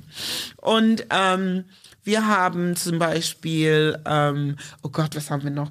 Wir haben ähm, Zigaretten, gibt's bei uns auch. Also du kannst Postcolonial Spirit heißen unsere Zigaretten kaufen. Und dann, wenn du, also es- die Packung ist ungefähr so groß und wenn du die aufmachst und die Zigaretten sind so, so gerollt und wenn du die aufrollst, sind verschiedene Gedichte da drin. Ne? Oder wir haben, ähm, wir haben Zwieback, gibt's bei uns auch. Die heißen nicht Brand, die heißen Brunt, unsere Zwiebäcke. Und ähm, vorne drauf ist auch ein, ein kleiner schwarzer Junge, ne, kennt ja die Zwiebackpackung. Und wenn du die einzelnen Zwiebäcke rausholst aus der Zwiebackpackung, da wird die Geschichte von schwarzen Deutschen auch erzählt und warum schwarze Deutsche eben nicht fremd sind. Und dann nimmst du, also es ist eine interaktive Ausstellung. Ne? Also die Besucherinnen sind eingeladen, kommen sie bei uns und dann ist so ein, so ein ähm, Regalsystem und dann können die die einzelnen Produkte so runternehmen und aufmachen und dann kommen Sachen raus. Und also die wirklichen Künstlerinnen waren tatsächlich die Studentinnen, weil es war also so kreativ, dieses Projekt. Und das ist das, was ich meinte, was es für Black Studies braucht. Es braucht einen kreativen Umgang mit eben extrem schweren Themen. Ja, und deswegen dieses Aufmachen und dieses Kunst und Kultur reinlassen und praktische Anwendungsbeispiele reinlassen, um überhaupt mit diese Phänomene umgehen zu können. Ja, und dann ähm, unser Supermarkt heißt übrigens EDEVA, ne? Einkaufsgenossenschaft des antirassistischen Widerstands, haben wir es genannt. ne? Angelehnt an Edeka. Und Edeka heißt ja Einkaufsgenossenschaft der deutscher Kolonialwarenhändler. Und ist ja ein Kolonialwaren ähm, Imperium gewesen zur deutschen Kolonialzeit. Also die hatten nicht nur Supermärkte, Edeka hatte auch ein, eine Bank, hatte auch einen Verlag und ähm, Edeka hat eine, eine, eine düstere Kolonialgeschichte und hat auch den Nationalsozialismus unterstützt. Habe ich nicht gewusst. Ja, und deswegen haben wir dann im Prinzip das so angelehnt, diese ganze Geschichte, an die Geschichte von Edeka. Wir haben dann Edeka damals dann auch einen Brief geschrieben, einen Seminarbrief geschrieben.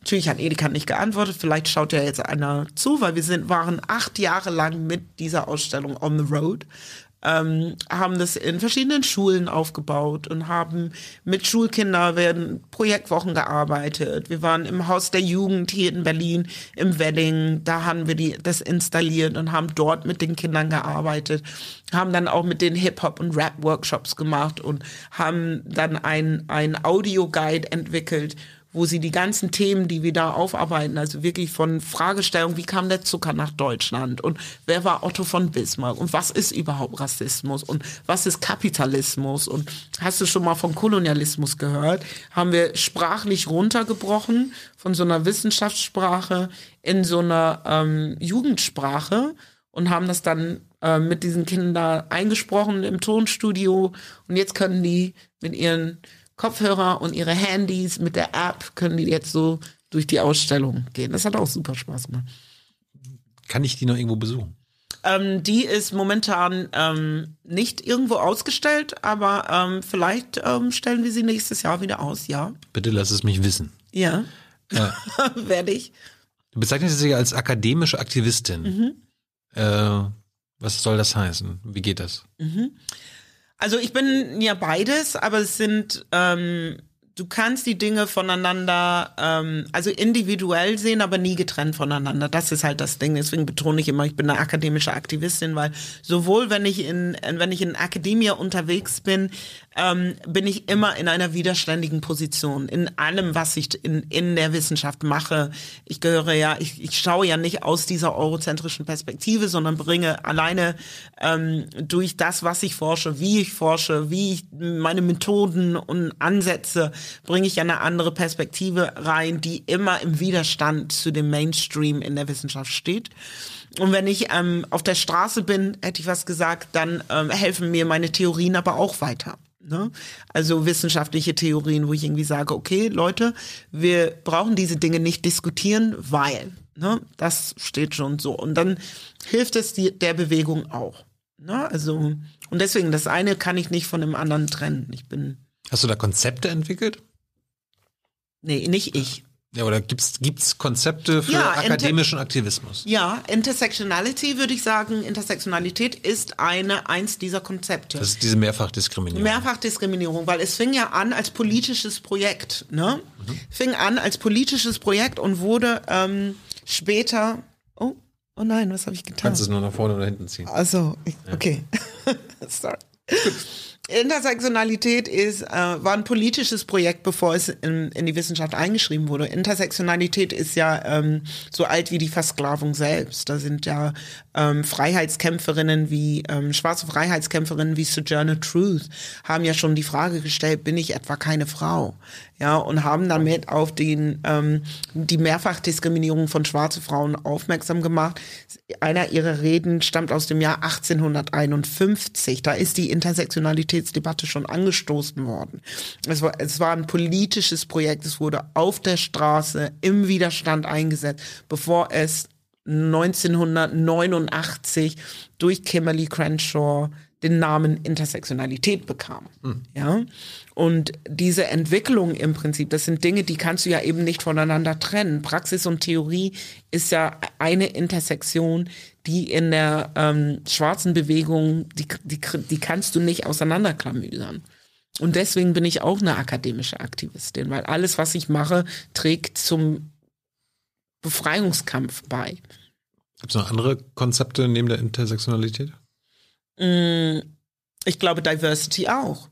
Das ist ja auch in der Bewegung entstanden, bevor es tatsächlich in universitären Strukturen beispielsweise als Affirmative Action bekannt wurde. Das ist ja auch ein Diversity-Konzept. Aber die Idee von Diversity war ja im Prinzip unter unterdrückten Gruppen, ob es jetzt Schwarze, Native Americans oder andere POC, Solidarität zu schaffen, ähm, um gemeinsam gegen den weißen ähm, Supremisten zu kämpfen ähm, und nicht ähm, es war kein Qualitätssiegel, wie es ja in Deutschland ist. Wenn du dann ein Person of Color in deinem Betrieb hast, darfst du dann einen Diversity-Stempel drauf machen. Strukturen hast du ja damit nicht verändert. Und das war auch definitiv eine politische, ähm, politische Bewegung, bevor es Teil der Wissenschaft wurde. Gibt es politische Bewegungen, die noch nicht Teil der Wissenschaft sind, aber es wahrscheinlich bald werden? Also zum Thema akademischer Aktivismus. Also ich glaube im Prinzip all diese Dinge, die ich jetzt benannt habe, sind in Deutschland noch nicht institutionalisiert in einer Weise, wie sie auch funktionieren und wie sie auch ursprünglich angedacht waren. Es gibt ja auch keine Intersectional Studies oder so, gibt's ja auch nicht. Es gibt das Center für Intersectional Justice, was von ähm, Dr. Emilia Roy geleitet wird, auch eine schwarze Frau, die es aber auch außerhalb der akademischen Strukturen macht. Ne? Das ist ja das, was uns dann bleibt. Wir haben jetzt nicht mehr so viel Zeit und ich wünsche mir, dass wir irgendwann einfach das nochmal fortsetzen, aber ich habe drei kleine Sachen noch. Du hast den schwarzen Feminismus angesprochen. Was heißt, eine schwarze Feministin zu sein im, Vergleich zu einer nicht schwarzen? Ja, schwarzer Feminismus ist ja intersektionaler Feminismus eigentlich, ne? Also ähm, ich kann ja, ich bin ja immer schwarz und immer eine Frau. Also ich kann ja diese Dinge nicht voneinander trennen. Und ähm, wir haben ja eine andere gesellschaftliche Position als weiße Frauen und damit einhergehend auch andere Forderungen. Also aktuelle Forderungen aus der weißen Frauenbewegung sind beispielsweise ähm, gleicher Lohn. Ne? Sie wollen ja gleichen Lohn haben wie ein weißer Mann. Und bevor ich über Lohn spreche, würde ich erstmal den Zugang zum Job. Also das ist ja erst das, was schwarze Frauen und Frauen of Color fordern, einen gerechteren Zugang zum Arbeitsmarkt, bevor ich überhaupt nach Lohn frage. Mhm. Ne? Und das ist ja das, was uns unterscheidet, ist ja, also mich von weißen Frauen unterscheidet, ist ja die gesellschaftliche Position und die Privilegien, die da mit einhergehen oder eben Deprivilegierungen. Sollte das von weißen Feministinnen äh, mitgedacht werden oder mitgefordert Also eine, werden? eine weiße ähm, Feministin ist keine Feministin, die nicht auch antirassistisch ist. An der Feminismus begann im antirassistischen Kampf. Das ist ja das, was viele Leute vergessen. Ne? Also das, es gab nie den Feminismus mhm. und, und frei von allen anderen Kämpfen. Ne? Das ist ja das, was ja in Deutschland immer gerne gesagt wird. Aber Feministin, wenn du Feministin bist, dann kämpfst du für die Rechte aller Frauen und nicht nur für deine eigenen Rechte. Und ähm, auch wenn bestimmte Themen mich nicht berühren, persönlich stehe ich natürlich stehe ich auch für lesbische Frauen ein oder ich stehe ein für Frauen mit Behinderung. Es ist nur weil ich mich das, diese Themen nicht direkt berühren, heißt es nicht, dass ich mich nicht dafür einsetze. Und das haben weiße Frauen lange Zeit nicht gemacht. Die haben nur für ihre eigenen Rechte gekämpft. Und von daher sind es für mich auch keine Feministinnen. Weil eine Feministin, die steht auch für die Rechte aller Frauen ein. Was ist mit Kapitalismus? Äh, hm, die Kehrseite vom Rassismus, ne? Die Kehrseite vom Rassismus ja. ist Kapitalismus. Ja, absolut. Warum? Weil, ähm, wie ich ja schon gesagt habe, äh, Kolonialismus und Versklavung waren Wirtschaftssysteme. Es ging um Kapital. Mhm. Es ging um Kapitalbildung. Es ging darum, zu wirtschaften. Die kom komplette Industrialisierung wäre ohne Rohstoffe, die aus Afrika gestohlen wurden und ohne billige Arbeitskräfte, die auch aus Afrika gestohlen wurden, ja gar nicht möglich gewesen. Und Industrialisierung wurde ja ähm, ist ja der Motor des Kapitalismus gewesen. Von daher sind diese beiden Dinge auch nicht voneinander zu trennen. Ja, aber damals, Natascha, heute auch noch? Heute auch noch. Warum? Ja, heute haben wir neokoloniale Phänomene beispielsweise. Wir haben ja ähm, immer noch Abhängigkeitsverhältnisse ähm, vom afrikanischen Kontinent zu Europa. Wir haben ja ähm, ähm, also es ist ja, Kolonialismus muss ja global gedacht werden es hat ja nie aufgehört. Nur weil es keine Kolonien mehr auf dem Kontinent gibt, heißt es ja nicht, dass es keine kolonialen Strukturen mehr gibt. Das gibt es ja. Es gibt ja immer noch Länder, die kämpfen überhaupt in dieser Konstellation zusammengefergt worden zu sein. Das sind ja ähm, Ursachen, die ja ähm, letzten Endes zu Bürgerkriege, Kriege geführt haben, weil da eigentlich ähm, Gruppen zu einer Nation zusammengefasst wurden, die überhaupt nicht zusammengehören. Das sind ja alles Ursachen des Kolonialismus, das sind ja neokoloniale Bestrebungen. Alleine die Entwicklungspolitik ist ein einziges kapitalistisches Unternehmen. Ja, also was da gemacht wird, gerade von Deutschland aus wird ja immer gerne argumentiert, dass ähm, wir geben Namibia, ganz viele Milliarden. Ganz genau. Wir gehen, wir, so viel Entwicklungshilfe wie noch nie, Natascha. Genau, ganz genau, ganz genau. Und vor allem dann nach Namibia, um dann ähm, es bloß ähm, klein zu halten, dass da ein Genozid gemacht wurde. Wieso? Wir bezahlen ja auch viel Geld dorthin, aber es ist, wir wollen keine Entwicklung, wir wollen Reparation. Das ist, wir wollen keine Da wehrt sich die deutsche Bundesregierung Ganz gerade. genau. Und die hm. wehren sich, die wehren sich, eine Entschuldigung auszusprechen, weil sie wissen, mit dieser Entschuldigung geht ja, ist ja ein Schuldeingeständnis mit einem Schuldeingeständnis gehen ja Reparationen einher und deswegen wird diese Entschuldigung nicht ausgesprochen. Und das sind immer noch, das ist, sind auch selbst Entwicklungshilfe oder Zusammenarbeit, wie es ja neudeutsch heißt, ist ja eine Form des Kapitalismus. Also es ist ja das erinnert mich, ähm, ich habe mal ein Buch gelesen von Jason Hickel, der hat das auch mal äh, kapitalismuskritisch runtergeschrieben, dass wir uns selbst belügen mit diesen Entwicklungshilfe Milliarden, ja. weil wir lassen immer weg, was afrikanische Staaten dann an Zinsen äh, für genau. die Weltbank und IWF zahlen müssen.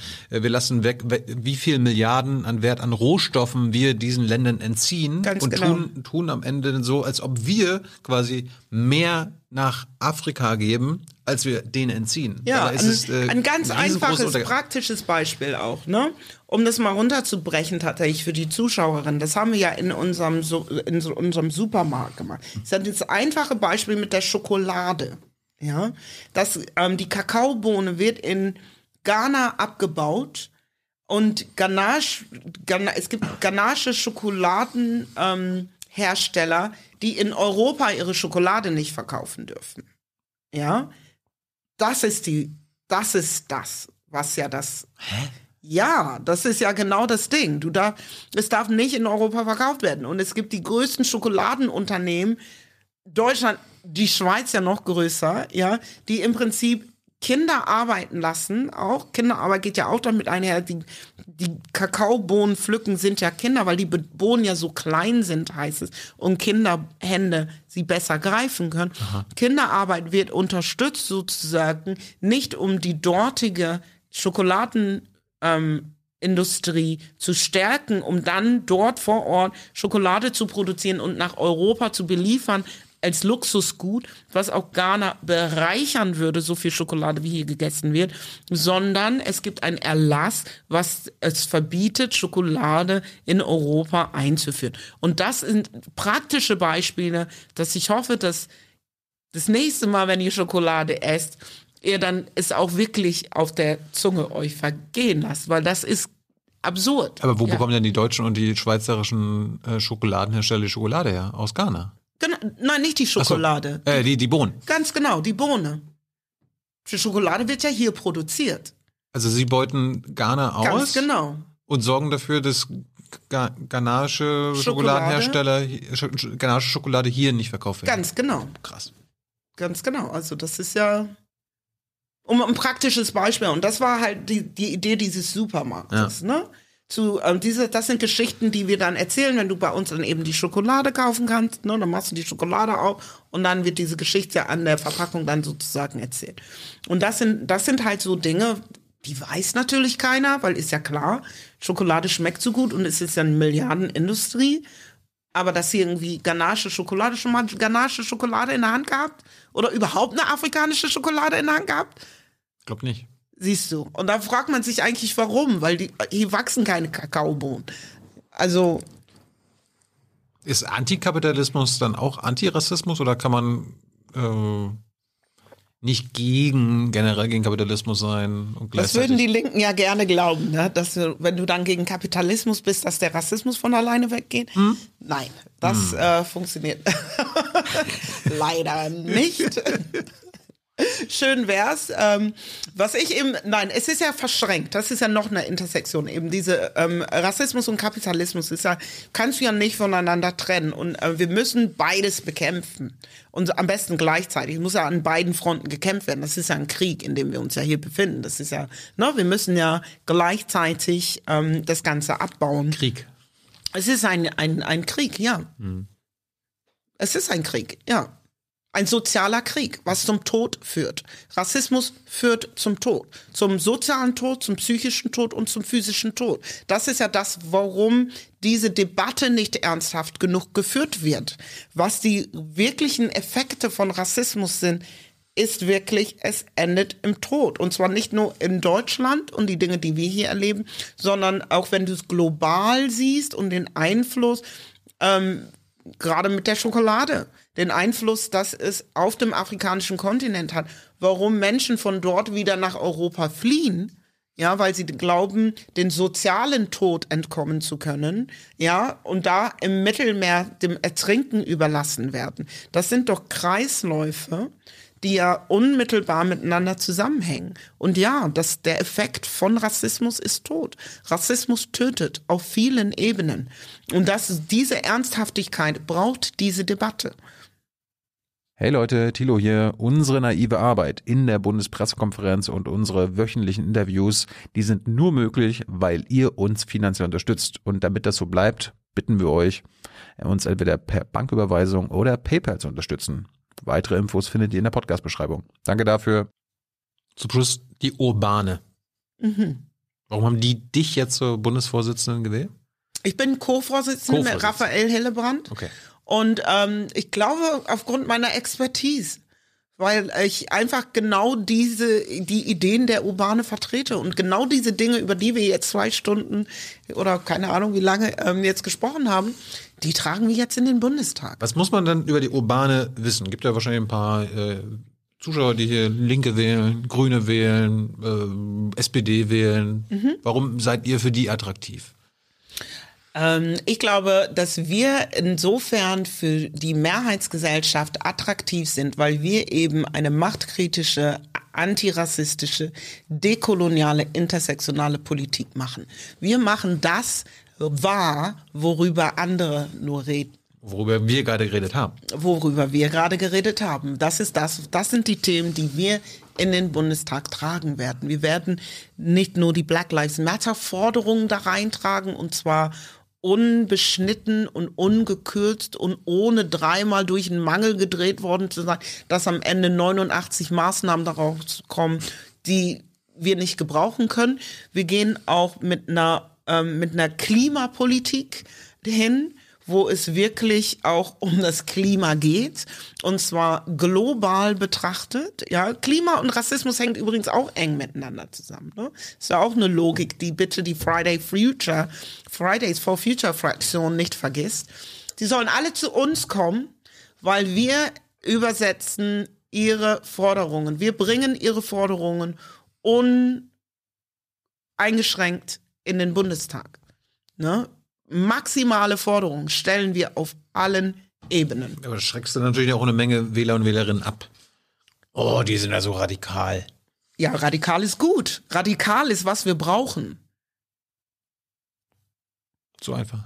Ja, so einfach. Habt ihr, äh, nenn mir mal ein paar radikale Forderungen, die ihr habt.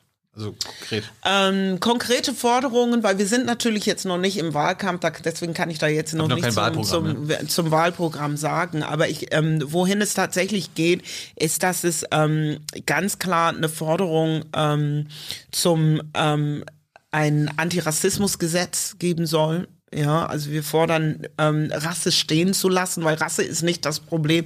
Das Problem ist, dass es kein Antirassismusgesetz gibt, kein Umgang mit Rassismus.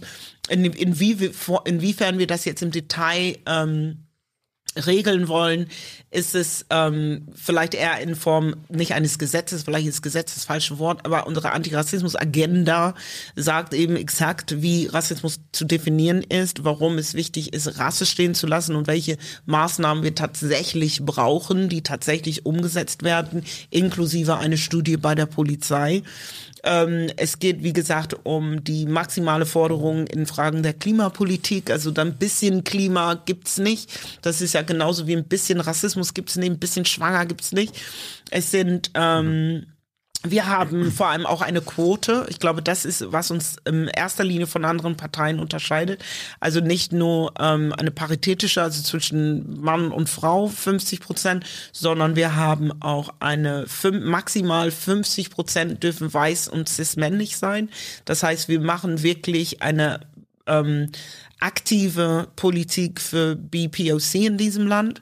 Wir fordern tatsächlich, dass ähm, also wir, wir, wir wir sind ein, ein, eine partizipative Partei. Also wir, wir leben von dem Input, den wir von unseren Mitgliedern kriegen. Ja. Und deswegen ist jeder eingeladen mitzumachen, jeder eingeladen mitzuwirken. Und wir sind insofern eine Hip-Hop-Partei, weil wir nicht weil es heißt, nur Hip-Hopper sollen mitmachen, sondern Hip-Hop ist ja sehr viel mehr als Musik. Hip-Hop ist eine Widerstandsbewegung und vor allem eine schwarze Widerstandsbewegung. Und das ist etwas, wo wir tatsächlich unsere ähm, ähm, Verankerung sehen. Also in dem Widerstand als akademische Aktivistinnen halt, die wirklich nicht das System zerstören wollen, sondern die Strukturen verändern wollen. Ja.